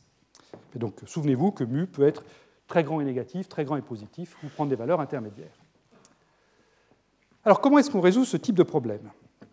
Eh bien, a priori, si je prends une chaîne finie avec n sites, euh, j'ai un problème donc à n sites, j'ai un espace de Hilbert qui est de dimension 2 puissance n, et donc ça évidemment c'est difficile à faire si je veux faire n égale 100, je ne vais pas mettre une matrice de 2 puissance 100 sur mon ordinateur, ça je ne saurais pas, pas m'en sortir. Alors heureusement, il y a des méthodes pour, traiter ce type de problème. À partir du moment où l'hamiltonien est quadratique par rapport aux opérateurs création et destruction, c'est ce qu'on appelle la méthode de Bogoliubov de Gênes. Et euh, dans sa généralité, cette méthode de Bogoliubov de Gênes s'écrit de la manière suivante. Enfin, sa généralité, pas vraiment, puisque là, ici, j'ai pris des particules sans spin, mais ça consiste à introduire ce qu'on appelle un spinner de Nambu, c'est-à-dire que vous prenez un vecteur colonne ici, que vous formez en mettant sur les n premières lignes ici tous les opérateurs de destruction, A1, A2, AN, et sur les n lignes suivantes, tous les opérateurs de création, A1 croix, A2 croix, AN croix. Puis de la même façon, vous introduisez un autre spinner de Lambeau qui est simplement l'hermétique conjugué de ça. Donc vous mettez d'abord sur, cette ligne-là, sur la première colonne ici, vous mettez A1 croix, A2 croix, AN croix, et puis ensuite vous mettez les opérateurs de destruction A1, A2, AN. Et donc à ce moment-là, votre Hamiltonien, qui est donc, comme je le rappelle, hein, une somme de termes en A croix ou en A croix, croix, ou en AA, eh bien, il peut s'écrire sous cette forme-là la matrice ligne qui est écrite ici, avec des A croix d'abord puis des A, une matrice carrée qui est un tableau de nombres, cette fois-ci il n'y a plus d'opérateurs à l'intérieur, il n'y a plus d'opérateurs création-destruction, simplement un tableau de nombres, c'est ce qu'on appelle l'hamiltonien de Bogoliubov de Gênes, et puis à droite, vous avez cette matrice colonne qui est de nouveau des A et des A croix. Donc quand vous effectuez ce produit matriciel, matrice colonne ici, matrice carrée 2n par 2n là, et puis ici de matrice ligne de longueur 2n, eh bien, ce que vous obtenez, c'est donc, euh, si vous allez chercher des termes en haut à gauche dans, ce tableau de nombres, eh bien, vous trouverez la multiplication des A croix qui sont là par les A qui sont là. Donc ça sera des termes en A croix A. Ce sera par exemple le potentiel chimique qui viendra se mettre là, ou alors les termes de saut tunnel. Et puis si vous allez chercher des termes qui font intervenir les produits de ces A ici, donc les, dernières, euh, les dernières, colonnes de ce vecteur-là, par les premières lignes de ce vecteur-là, eh bien là, au contraire, vous aurez des termes qui seront en A fois A, et ça, ce sera les termes liés au, gap superfluide, les termes de destruction d'une paire. Et puis, si je vais chercher des termes qui vont intervenir ce A croix-là multiplié par ce A croix-là, eh bien, ce sera au contraire des créations de paires. Vous voyez, tous les termes qu'on a vus apparaître sur la diapositive précédente peuvent effectivement être pris en compte par ce type d'hamiltonien. Donc l'hamiltonien de Bogov de eh bien, c'est une matrice, comme j'ai dit, un tableau de nombres. Hein. il n'y a plus d'opérateurs création et destruction à l'intérieur. C'est simplement un tableau de nombres qui est une matrice 2n par 2n, puisqu'il agit sur un vecteur colonne ici qui a deux n lignes, et ici sur un vecteur ligne qui a deux n colonnes. Donc c'est une matrice 2n par 2n.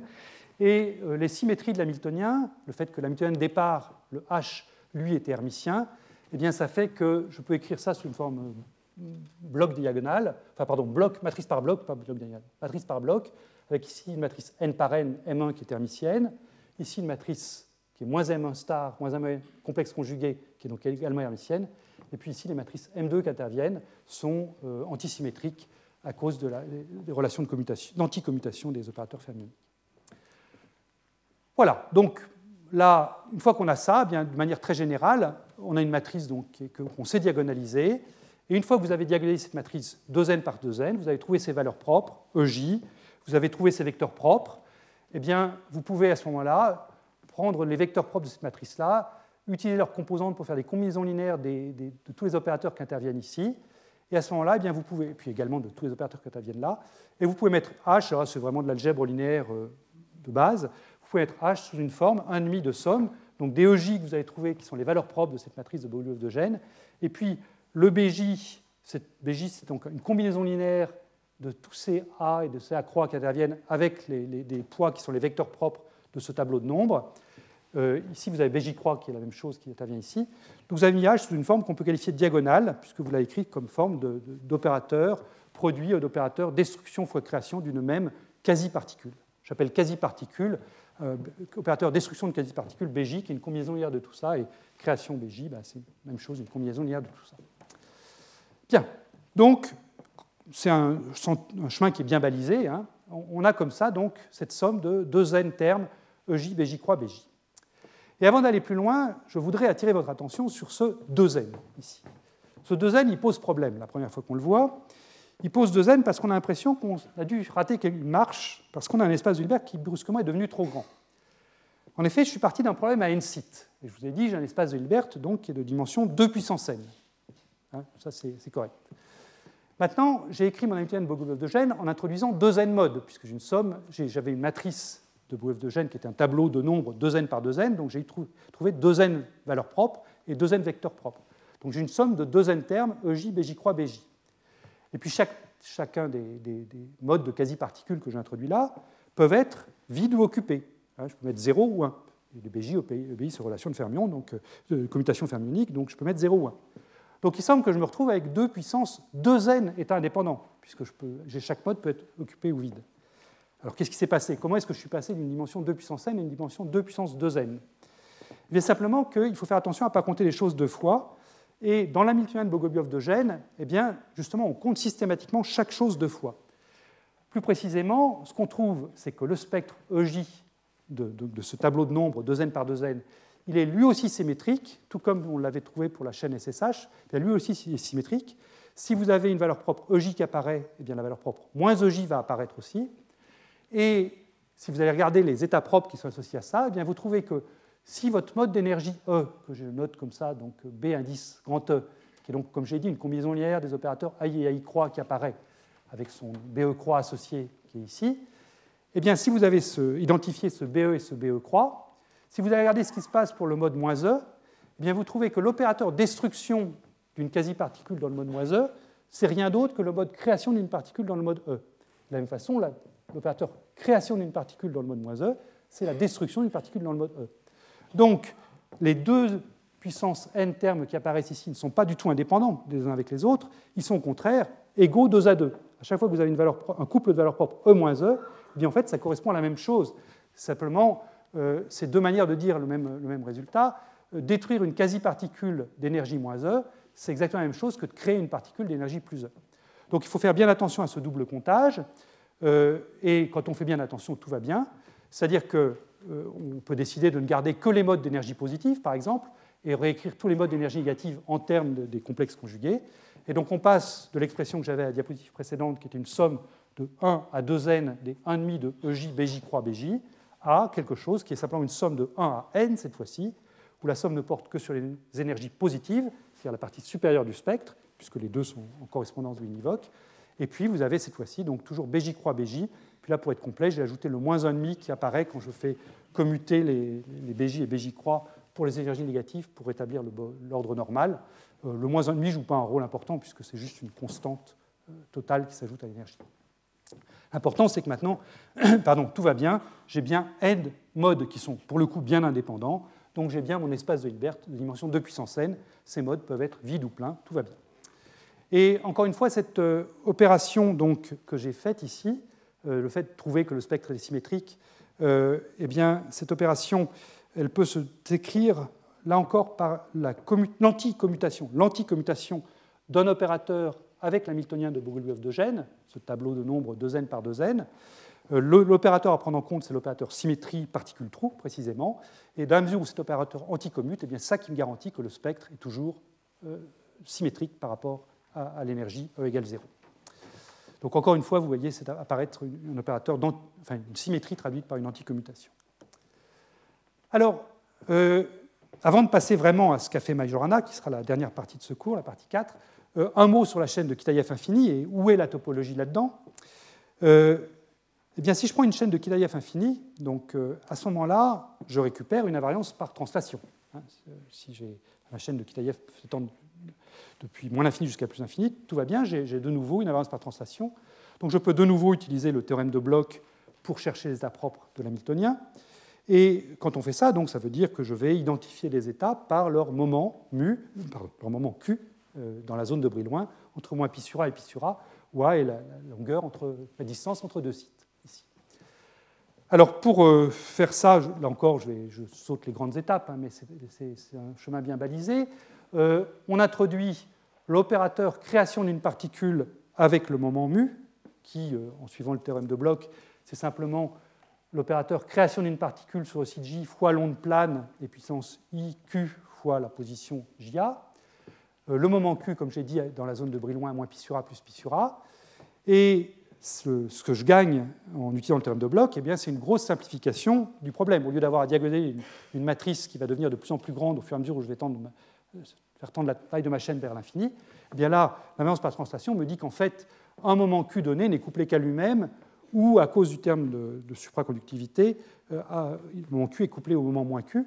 Mais du coup, je me ramène, en utilisant le formalisme de Bogoliubov de Gênes, à une série de matrices 2 par 2 qui sont simplement les couplages de la paire Q à la paire, du moment Q au moment moins Q.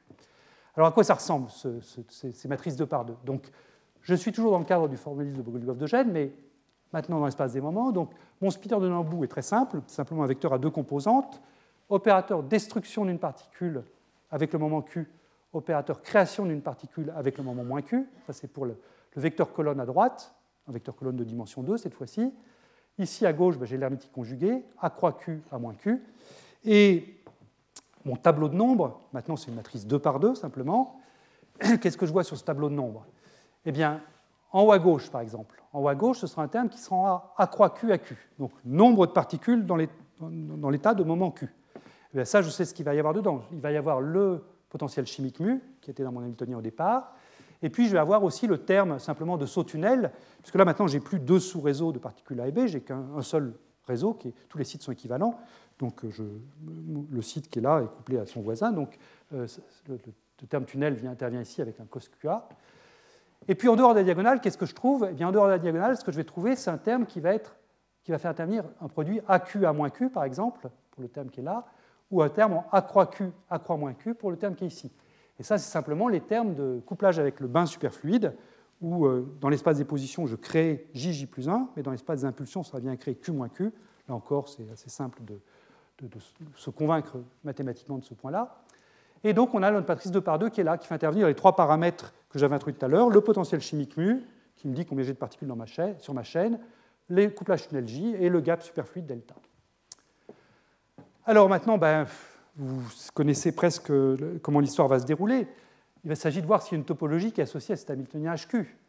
Donc cet Hamiltonien HQ, c'est une matrice 2 par 2, donc je l'écris sous ma forme favorite, le produit des trois matrices de Pauli, sigma x, sigma y, sigma z, fois trois nombres réels, hx, hy, hz. Et toute la partie intéressante va être comment est-ce que se comporte ce vecteur euh, réel dans l'espace à trois dimensions, hx, hy, hz. Alors si vous la regardez bien, cette matrice, droit dans les yeux, si je puis dire, euh, eh bien qu'est-ce que vous voyez? Vous voyez que cette fois-ci, j'ai un terme sur la diagonale. Hein, euh, donc sigma z n'est pas nul.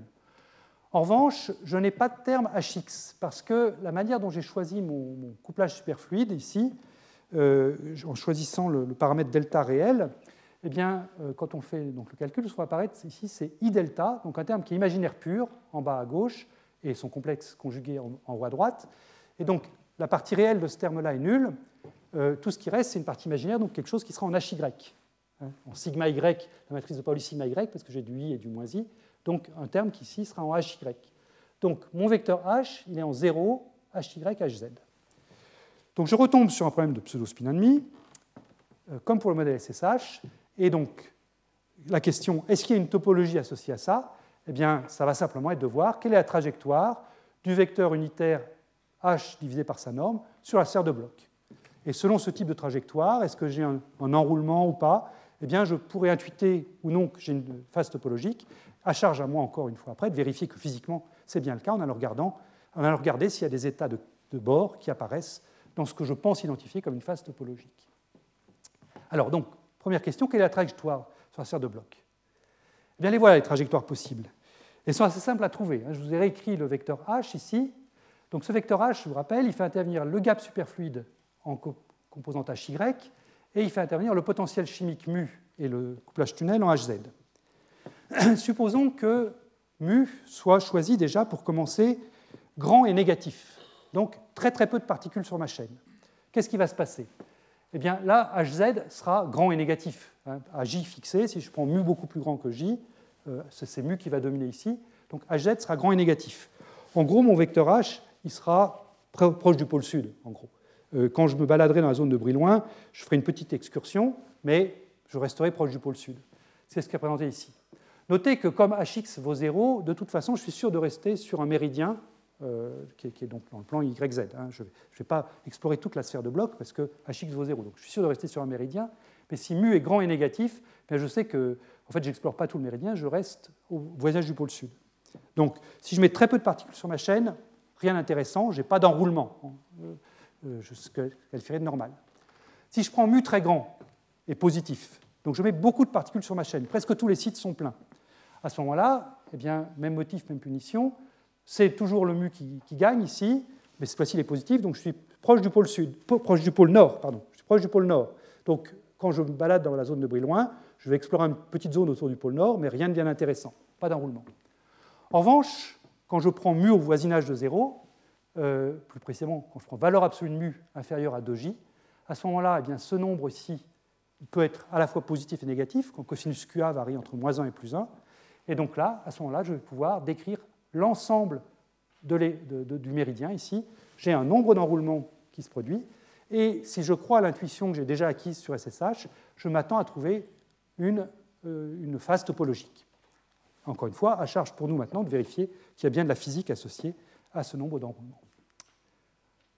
Alors les énergies, elles, ben, les énergies euh, sont, je dirais, banales euh, en un sens, puisque les énergies, ce sera simplement le module de H quand je vais diagonaliser mon Hamiltonien en moins h scalaire les matrices de Pauli.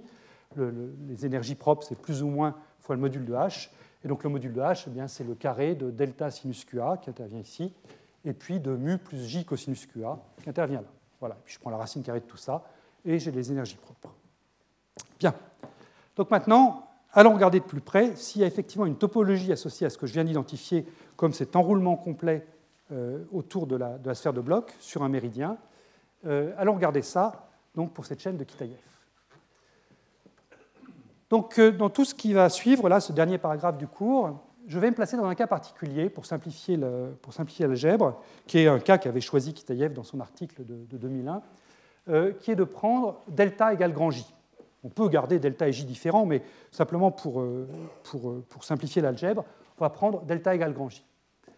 Donc dans ce cas-là, les énergies propres que je viens de vous écrire, qui était donc, je t'ai dit, en delta carré sinus carré QA, puis J carré cos carré QA, ça simplifie. Si je prends delta égale J ici, plus le fait que sinus carré plus cos carré égale 1, euh, et donc les énergies seraient écrites simplement euh, comme un terme en J carré, un terme en mu carré, et puis un produit J mu fois cosinus QA. Et donc quand Q explore la zone de Brillouin, encore une fois, QA varie entre moins pi et plus pi, donc le cos QA qui est là varie entre moins 1 et 1. Et donc, quand on fait le calcul, euh, on trouve donc des, bandes propres des, enfin des bandes, oui, des bandes autorisées euh, qui sont représentées comme ça, comme j'avais fait pour le modèle SSH. Donc là, je trace euh, E sur J en unité de mu sur J, puisque maintenant il n'y a plus finalement que mu et J comme, comme paramètre, puisque delta est fixé à la valeur J. Et je trouve donc ces bandes-là. Alors, pour vous rappeler ce qu'on a trouvé en regardant l'enroulement, hein, on a dit que quand mu était compris entre moins 2j et plus 2j, on pensait être dans la zone topologique, c'est ça qui correspondait à l'enroulement complet sur le méridien. Quand mu était plus grand que 2j, j'étais au voisinage du pôle nord. Quand mu était plus petit que moins 2j, j'étais au voisinage du pôle sud. Donc j'ai des frontières pour cette zone topologique en plus 2 et en moins 2 ici, qui correspondent précisément au point où le gap s'annule. Exactement comme pour le modèle SSH. La séparation entre deux zones de topologie différentes correspond à une annulation du gap euh, entre mes, deux bandes. Et partout ailleurs, eh j'ai une bande supérieure et une bande inférieure, et avec un gap interdit entre. Ça, c'est pour la chaîne infinie, utilisation du théorème de Bloch. Maintenant, eh on va faire les mêmes choses que ce qu'on a fait pour la chaîne SSH. On va prendre une chaîne finie, passer sur ordinateur, chercher les valeurs propres du système, plus précisément chercher les valeurs propres de l'hamiltonien de Bogoliubov de Gênes, et puis regarder ce que ça donne. Et voilà ce qu'on trouve. Donc là, j'ai pris une chaîne de 20 sites. Donc l'hamiltonien de Bogoliubov de Gênes, je vous rappelle, il a une taille 2n par 2n, ce tableau de nombres, donc une matrice 40 par 40. Et vous avez ici, pour chaque valeur de mu sur j, vous avez donc 40 nombres qui sortent de la diagonalisation. Qu'est-ce qu'on voit?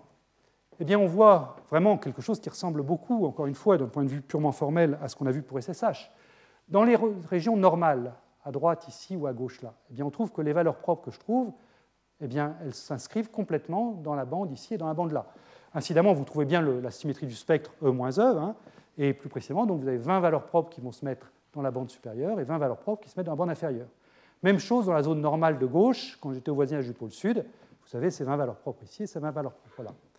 En revanche, quand vous entrez dans la zone topologique, eh bien, vous voyez apparaître cet état ici, euh, que je vais qualifier d'état de bord, on va vérifier pourquoi c'est bien l'état de bord dans un instant, mais je peux toujours regarder les vecteurs propres, comme je l'avais fait pour SSH, et vérifier que c'est bien l'état de bord. Et cet état de bord, eh bien, comme pour SSH, il apparaît, c'est un mode E-E, e, c'est la symétrie que je signalais pour le spectre, et ça apparaît au voisinage de E égale 0. Donc, il semble qu'on est en terrain connu. Hein. si on a bien compris SSH, là, on, est, en terrain familier, euh, dans l'hamiltonien de Kitaïev. Alors, essayons d'approfondir ça un petit peu. Pour approfondir un petit peu, là encore, on va suivre les pas de, de Kitaïev en 2001. On ne va pas étudier tout, ce segment là, mais on va prendre un, un point particulier qui est le point mu égale 0. Donc un potentiel chimique juste nul c'est qui correspond finalement à un remplissage de juste moitié, c'est-à-dire que je mets en moyenne une particule par deux sites sur la chaîne. C'est là que c'est le plus intéressant finalement, c'est quand la chaîne est à moitié remplie. Donc je vais me mettre à mu égale 0 ici, parce que là, vous allez voir, les calculs sont complètement analytiques, on peut tout faire. Et incidemment, c'est intéressant aussi parce que vous voyez que le spectre de Boulogne de gène, en ce point mu égale 0, en fait, euh, ce qui était une vraie bande ici ou une vraie bande là, ça se réduit à un point. Donc les bandes de, de collapse en un point, ici, L'autre bande collapse en un point là, et puis donc je me retrouve avec un état de bord juste à E égale 0. Alors plaçons-nous à ce point-là. Donc là, on a quand même pas mal simplifié l'hamiltonien, puisque j'ai pris d'une part delta égale j, et puis mu égale 0. Donc euh, j'ai plus beaucoup de paramètres à varier, j'en ai même plus du tout, puisque simplement le j vient se mettre en facteur de hamiltonien. Et quand vous reprenez cet hamiltonien que, de, Bogoliubov de Gênes, pardon, non, pas de Bogoliubov de Gênes à ce stade, quand vous prenez l'hamiltonien en seconde quantification, donc euh, tous les quotients sont tous égaux entre eux, euh, entre guillemets, à un facteur euh, au signe près. Vous avez les termes de saut qui sont AJ, croix, AJ plus 1, AJ croix, et puis vous avez les termes de tunnel, donc détruction d'une paire JJ plus 1 ou création d'une paire JJ plus 1. Et donc je sais, d'après le, formalisme de Bogoliubov de Gênes, que je peux écrire ça sous la forme d'une somme d'énergie sur les EJ positives ou nulles de BJ croix BJ moins 1,5. Alors, euh, quelles sont ces énergies-là? Eh bien, quand on fait le traitement exact, encore une fois, c'est complètement analytique, ça, on peut retrouver ce que j'ai annoncé à l'instant. C'est-à-dire que je trouve que mes bandes collapsent toutes à une même valeur. C'est-à-dire que tous les EJ qui sont ici sont tous égaux à 2J, sauf un, euh, qui est l'état de bord qui m'intéresse. Mais tous, tous sauf un, c'est-à-dire pour J égale 1, 2 jusqu'à n-1, eh bien, ils sont égaux à 2J. Ça, c'est le collapse de la bande en une seule valeur. Donc, toutes les quasi-particules normales, si vous voulez, ont la même énergie, l'énergie EJ, qui est égal à deux fois le coefficient tunnel, 2 grand J. Et puis vous en avez un qui reste, qui est celui qu'on avait vu apparaître. Hein, pas, de, mystère, celui-là, là, vous en avez un qui reste, qui est le En égale 0. Donc ça, c'est le énième mode, énergie nulle. Maintenant, quels sont les modes propres? Donc là encore, tout ça c'est analytique. Les modes propres BJ normaux, entre guillemets, qui correspondent aux états que j'avais dans, le cœur, les états de bulk. Eh bien, les BJ normaux, ceux qui diagonalisent cette chose-là, là, c'est simplement des sommes de coefficients pour, pour BJ, c'est des sommes de AJ et de AJ croix, donc du site J et du site J plus 1. Pas de surprise, c'est ceux-là qui se voient couplés les uns avec les autres, donc très bien. Le mode d'énergie nulle, lui, euh, il est écrit ici, il fait intervenir à la fois des opérateurs création et destruction pour le site n, donc pour l'extrémité complètement à droite de la chaîne, et puis A1 et A1 croix, c'est-à-dire complètement à gauche de la chaîne. Donc ça, ça correspond bien à ce qu'on attend pour un état de bord. C'est quelque chose qui porte sur les deux extrémités de la chaîne et qui ne touche pas du tout au reste. Plus précisément, vous voyez que c'est la combinaison symétrique de A1 et de A1 croix qui apparaît ici, et la combinaison antisymétrique de AN et de AN croix qui apparaît là. Ça va jouer un rôle dans la suite. Alors essayons de comprendre un peu mieux le niveau fondamental qui est donc capable d'apparaître dans ce cas complètement anémiquement soluble où on a pu sortir les énergies propres et les états propres, enfin les modes propres. Donc j'ai un Hamiltonien qui s'écrit comme ça somme des EJ, BJ croix, carré, BJ croix, BJ moins 1,5, avec des EJ qui sont tous positifs. Quel est l'état fondamental? L'état fondamental, ça c'est pas compliqué. Le meilleur moyen pour obtenir l'état fondamental, c'est dire que puisque toutes mes quasi-particules décrites par les opérateurs BJ ont une énergie qui est positive, eh bien, je vais mettre tous les modes de quasi-particules vides. Donc je prends le vide de ces quasi-particules, donc je suis sûr qu'il n'y aura rien qui sera en dessous, puisque toutes les excitations de la chaîne vont me donner une énergie qui sera positive ou nulle par rapport à ça. Donc je cherche l'état fondamental en résolvant BJ agissant sur psi 0, mon état fondamental égale 0, pour tous les J, y compris le mode un peu particulier, le mode n, qu'on va regarder tout à l'heure. J'ai le droit de le faire. Donc je résous ça et j'ai une solution unique. Très bien, tout va bien. Mais il y a quand même un mais.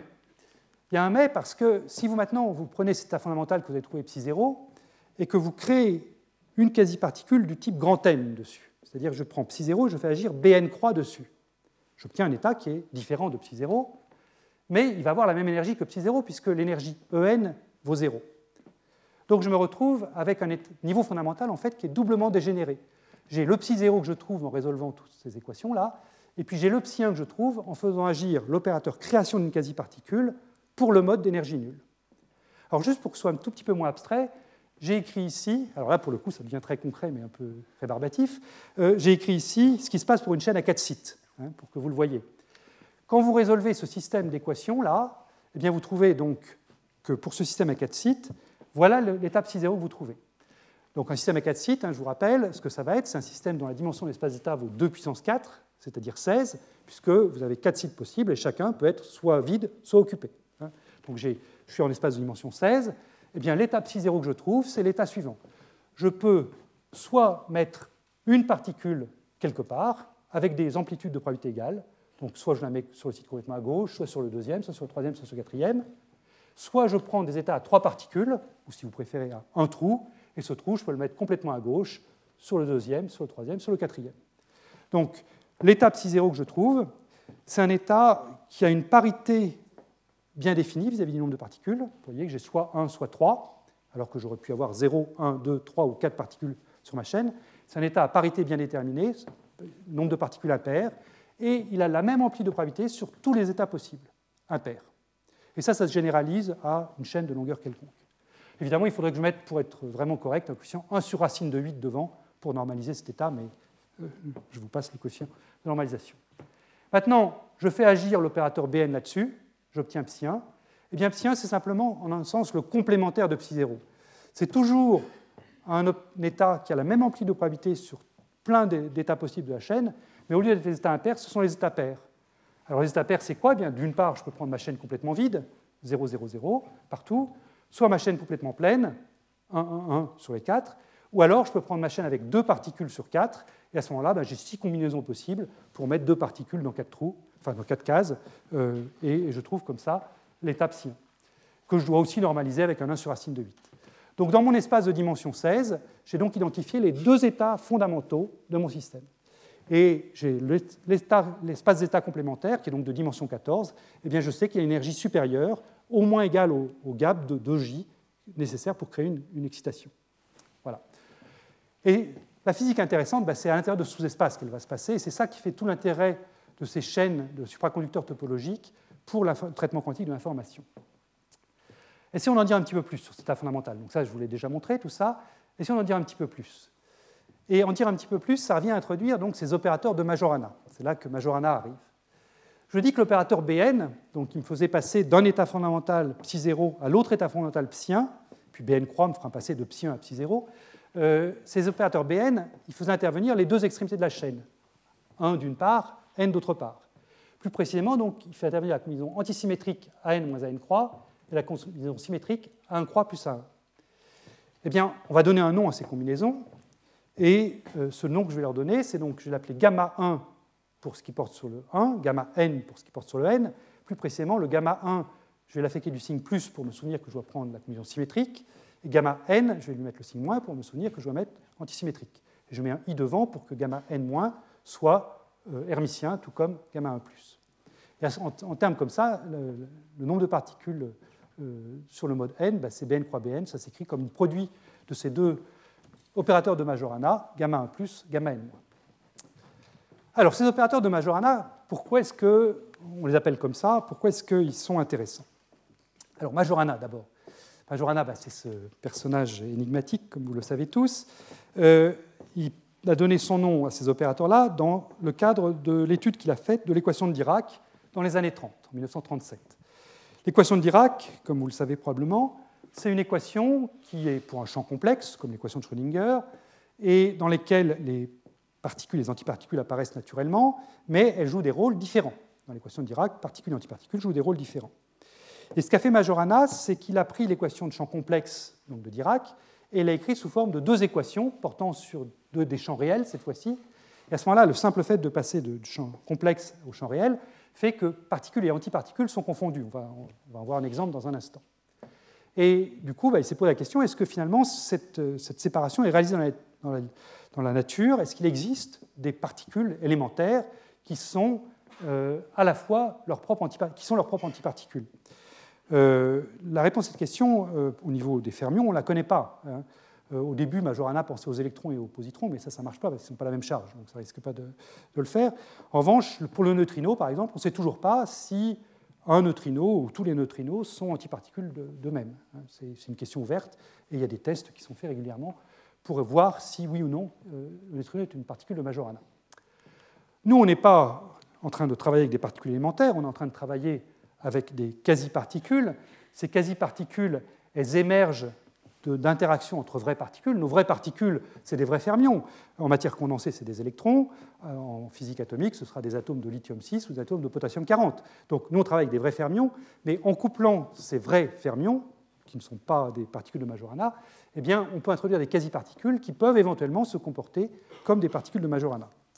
Et plus précisément, donc, ce qu'on a fait à la diapositive précédente, et la procédure standard, c'est partir d'un mode A à croix, qui décrit donc un mode de création et d'annihilation euh, standard d'une quasi-particule fermionique normale. C'est donc introduire cette combinaison symétrique que j'ai notée gamma plus, cette combinaison antisymétrique que j'ai notée gamma moins, de, des opérateurs création et annihilation. Alors, si vous venez de l'optique quantique, quand je fais ça, ben, vous vous dites, mais il est simplement en train de m'introduire les quadratures, les deux quadratures d'un champ. Ou si vous faites de la physique quantique de base, ben, c'est l'opérateur position ici, l'opérateur impulsion là. Il n'y a pas de raison d'en faire un fromage. Euh, le point clé, c'est que les A et les A croix, ici, ils vérifient des relations d'anticommutation et non pas des relations de commutation. Donc ça change radicalement ce à quoi on est habitué en optique quantique. Plus précisément, les opérateurs que je vous ai introduits, ils sont bien hermitiens, les gamma plus et les gamma moins. Ils vérifient bien les relations de commutation canonique des fermions, mais ils ne vérifient pas du tout ce à quoi on est habitué avec des opérateurs bosoniques. C'est-à-dire que quand vous prenez un opérateur de Majorana, par exemple gamma moins, et vous prenez son carré, eh bien vous trouvez l'identité. Hein, donc gamma moins il est égal à son hermétique conjugué, puisqu'il est hermitien. Euh, donc gamma moins carré, c'est égal à gamma moins euh, hermétique conjugué fois gamma moins. Et ça, c'est égal à 1. Donc c'est pour ça qu'on dit que c'est une particule de Majorana, puisque ça, si je dis que ça détruit une, quasi-particule, ça, ça va la créer. Et je vois que détruire et créer, c'est la même chose, puisque gamma, gamma moins est hermitien. Donc bien que ça ressemble beaucoup aux deux quadratures qu'on fait pour un champ électromagnétique, sur le plan de l'algèbre, ça n'a rien à voir, parce que, encore une fois, les A et les A croix, ils anticommutent, ils ne commutent pas. Donc, méfiance de votre intuition que vous pouvez avoir depuis l'optique quantique quand vous manipulez ces opérateurs gamma. Très bien. Alors, comment est-ce qu'on les utilise dans ce contexte-là? Ben, C'est assez simple de voir donc, pourquoi ils apparaissent et comment les utiliser. Donc, je vous rappelle la forme de l'hamiltonien que j'ai écrit tout à l'heure, euh, qui était cette somme de, produits de AJ avec AJ plus 1, avec des signes moins quelque part et des signes plus ailleurs. Ben, cette somme, vous pouvez facilement la réécrire, là c'est vraiment de l'algèbre élémentaire, comme le produit de la différence des AJ et AJ croix fois la somme des AJ plus 1 et AJ plus 1 croix. Et là, ben, vous reconnaissez les majorana, vous reconnaissez le majorana moins pour le site J, le majorana plus pour le site J plus 1. Donc pour chacun des sites de ma chaîne de Kitaïev, j'introduis donc mes deux opérateurs de majorana. C'est équivalent de travailler avec les majorana ou de travailler avec les, les, opérateurs euh, A et A croix. Et, là, c'est pertinent de le faire. Donc j'introduis ces deux majorana pour le gamma 1 plus, gamma 1 moins, pour le site 1, pareil pour le site 2, etc. Et ce que je vois, c'est que le couplage qu'a considéré Kitaïev, finalement, eh bien, ça va me coupler le moins d'une cellule au plus de la cellule voisine. Hein, le moins ici d'une cellule au plus de la cellule voisine. Donc, pour le, de manière algébrique, je le mets comme ça. De manière diagrammatique, je peux le mettre comme ça. Le couplage que considère Kitaïev, c'est ce couplage-là. Et vous voyez tout de suite qu'il reste deux célibataires dans l'affaire. Il reste le gamma moins de ce bout-là et le gamma 4 de ce bout-là. Et c'est exactement ça que je vous avais dit tout à l'heure, quand je vous avais dit que le, mode qui était le mode d'énergie nulle Bn croix Bn, qui faisait intervenir le gamma n moins, le gamma 1 plus, eh bien, c'est les deux opérateurs qui restent célibataires quand on fait cette petite algèbre.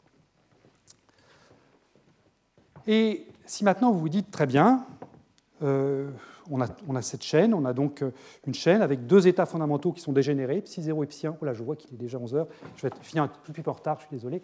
Euh, on, voit, on, a cette chaîne avec deux états qui sont dégénérés, mais est-ce que finalement, ce n'est pas juste une coïncidence comme pour SSH Est-ce que ce n'est pas facile de lever la dégénérescence eh Bien, la réponse est non. Si maintenant vous vous dites, bah, je vais faire une perturbation que je vais traiter au premier ordre, et je vais essayer de lever la dégénérescence entre psi 0 et psi 1, parce que psi 0 et psi 1 sont tels que je les ai définis, le seul moyen de lever la dégénérescence, c'est d'introduire quelque part une perturbation qui sera en BN croix BN. C'est la seule chose qui peut lever la dégénérescence. Toute autre perturbation va lever la dégénérescence dans les espaces excités, mais pour lever la dégénérescence d'état fondamental, il faut introduire un BN croix BN. Et introduire un BN croix BN, ça veut dire toucher de manière cohérente aux deux extrémités de la chaîne, à la fois à ça et à ça, parce qu'il faut que je mette dans ma perturbation à la fois du gamma N- et du gamma 1+, couplés de manière cohérente. Et c'est ça qui fait la robustesse de cet état dégénéré, c'est que pour le, casser, cet état, eh bien, il faut que j'ai une perturbation qui touche aux deux bouts. Donc si je prends une perturbation locale, qui peut être, je ne sais pas, un rayon cosmique qui passe, eh bien, elle passera sur un bout de la chaîne, mais pas sur l'autre, et ça, ça ne sera pas nocif à cette superposition possiblement cohérente que je vais faire entre les deux morceaux de la entre les deux, pardon, les deux états fondamentaux de la chaîne. Alors, il me reste deux, diapos que je passe en rapidement. Euh, donc, on a comme ça des degrés de liberté qui sont protégés de la décohérence. Donc, euh, si vous regardez des papiers sur le sujet, vous les verrez représentés comme ça. On dessine une petite chaîne et puis on, écrit juste un gamma à chaque bout pour dire qu'on est dans, dans, cet état fondamental dégénéré. Comment est-ce que je peux encoder de l'information quantique là-dessus? Ben, Je pourrais dire, je vais faire un qubit en prenant simplement une superposition cohérente de psi 0 et de psi 1. Ça, c'est une possibilité. Sur le papier, ça marche, mais sur le plan pratique, c'est difficile parce que, comme on l'a vu, psi 0 et psi 1 correspondent à des états de parité différentes, donc c'est assez difficile à manipuler. Donc, ce qu'on fait en général, enfin, ce qu'on pense faire en général, parce que ça n'a pas encore été fait, c'est de prendre plutôt deux chaînes, deux chaînes de Majorana, et de se dire, ben, on va travailler dans un sous-espace qui sera dégénéré. Là, maintenant, j'ai un état fondamental de dégénérer quatre fois, puisque là, j'ai dégénérescence 2 et dégénérescence 2 ici, donc 2 fois 2 égale 4. Euh, on va travailler dans un sous-espace dégénéré à parité totale fixée, c'est-à-dire, par exemple, prendre la superposition pair-pair ici, psi 0, psi 0', et impair, impair, psi 1, psi 1'. Et on va essayer donc de, manipuler, donc on va appeler un qubit, ce sera une superposition de psi 0, psi 0' et de psi 1, psi 1', et on va essayer de travailler dans ces espaces qui à parité totale fixée, en faisant des opérations qui sont des opérations assez compliquées, qu'on appelle du tressage, braiding en anglais, qui permettent de, de processer l'information. Je n'en dis pas plus parce que ça, ce serait l'objet d'un cours entier au Collège de France et on peut attendre que les manips avancent un peu avant de faire ce cours. Mais sachez que c'est la, manière dont on veut travailler en pratique en information quantique. Alors au laboratoire, ces modes de Majorana, on pense commencer à les voir. Il y a eu une première manip faite à Delft en 2012 où on prenait un nanophile semi-conducteur qui était ici, qu'on couplait à deux électrodes, une qui était normale en bas, ici, une qui était supraconductrice en haut. Et les chercheurs de l'ELT ont pu voir des modes au voisinage de l'énergie nulle qui, étaient qui remplissaient toutes les bonnes conditions pour être des Majorana. Deux ans après, il y a une manip à Princeton, enfin il y a eu d'autres manips, hein, mais j'en cite juste deux. Il y a eu des manips à Princeton faites euh, sur des chaînes d'atomes euh, ferromagnétiques, des atomes de fer en fait, qui étaient déposés à la surface d'un supraconducteur qu'on allait sonder avec un, STM. Et là encore, il y a eu des modes d'énergie nulle vus avec des fortes indications que ça pouvait correspondre à ces, modes de Majorana. Côté optique atomique et photonique, ben, photonique c'est un peu difficile parce que les photons sont des bosons, donc euh, on a du mal à faire des, fermions de Majorana avec ça. Euh, en revanche, les atomes, eux, ont des isotopes fermioniques. Donc il y a des projets en cours euh, avec les gaz atomes froids, en particulier un projet en cours dans le laboratoire Caster-Brossel, initié par Sylvain Nassimben, euh, euh, Sylvain, qui donc écrit cet article-là, qui est un article théorique euh, à, l'époque comme proposition. La référence que j'ai mise dans les notes est fausse. Thierry Lahaye l'a signalé. C'est ça la bonne référence. Et Sylvain, que je tiens par ailleurs à remercier beaucoup parce qu'il m'a pas mal aidé à préparer ce cours. Voilà. Donc la conclusion, et cette fois-ci c'est vraiment le dernier, dernier diapo, la conclusion de ce cours, j'aimerais souligner trois points, qui sont finalement une sorte de petit bilan qu'on peut faire après deux séances.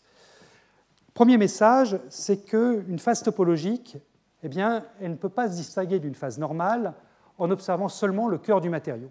Hein. Dans le cœur, j'observe la même structure de bande pour une phase topologique ou pour une phase normale. Il faut aller regarder les états à la frontière, si je veux mesurer le spectre, pour voir ce type d'état-là qui apparaît et qui est la signature d'une phase topologique. Deuxième message, c'est que la manière dont on a classifié les états topologiques eh bien, elle ne s'est pas faite du tout comme dans une théorie des transitions de phase à la Landau. Dans la théorie des transitions de phase à la Landau, on classe les phases par le nombre de symétries qu'elles respectent. Si je prends le ferromagnétisme, par exemple, puis à haute température, vous avez une phase où vous avez une symétrie du matériau, c'est-à-dire que les moments magnétiques sont en gros orientés un peu n'importe comment. Et puis quand vous baissez la température, il y a une brisure de symétrie et tous les moments magnétiques s'alignent dans, la même direction. Là, vous n'avez pas de choses comme ça. Vous n'avez pas une symétrie qui se brise euh, quand vous passez dans la phase topologique. Euh, il faut regarder la topologie des fonctions d'onde, l'enroulement sur la sphère de bloc, pour dire si oui ou non vous êtes dans la phase topologique. Donc c'est vraiment une nature complètement différente pour classer les phases. Puis le dernier message, c'est que quand même, néanmoins, euh, certaines symétries jouent un rôle crucial, mais ce ne sont pas des symétries géométriques comme l'invariance par rotation euh, qu'on voit en physique habituelle. Ce sont des symétries du type symétrie de sous-réseau qu'on a vu pour SSH, la symétrie particule-trou qu'on a vu pour le modèle de Kitaïev, il y a également le renversement de temps qui joue un rôle important pour classer les phases topologiques susceptibles d'apparaître et pour garantir leur robustesse. Et j'ai mis un petit appendice dans le cours de cette, semaine pour vous donner une indication de la manière dont on utilise ces symétries pour classer les phases topologiques. Et à ce stade, il apparaît une question naturelle, c'est finalement si vraiment donc, les symétries jouent un rôle crucial, que se passe-t-il si on perd cette symétrie? Si par exemple pour le modèle SSH, que se passe-t-il si je perds la symétrie de sous-réseau en donnant des énergies différentes au site A et au site B. Eh bien ça, vous allez voir dès la semaine prochaine que ça, ça enrichit considérablement le problème. Et en particulier, ça donne naissance à un concept qui est un concept intéressant, qui est la notion de pompe de Taules, toujours lui, ou alors pompe géométrique également. Donc ça, c'est le programme pour la semaine prochaine. Voilà, je vous remercie beaucoup. Et je vous rappelle, le séminaire qu'on va avoir dans 15 minutes, euh, oui, oui, on va quand même se laisser une petite pause. Disons qu'on commence à 11h25. Séminaire de Tillman Esslinger de TH Zurich, Building Quantum Systems from Scratch. Merci beaucoup pour votre attention. Retrouvez tous les contenus du Collège de France sur www.colège-2-france.fr.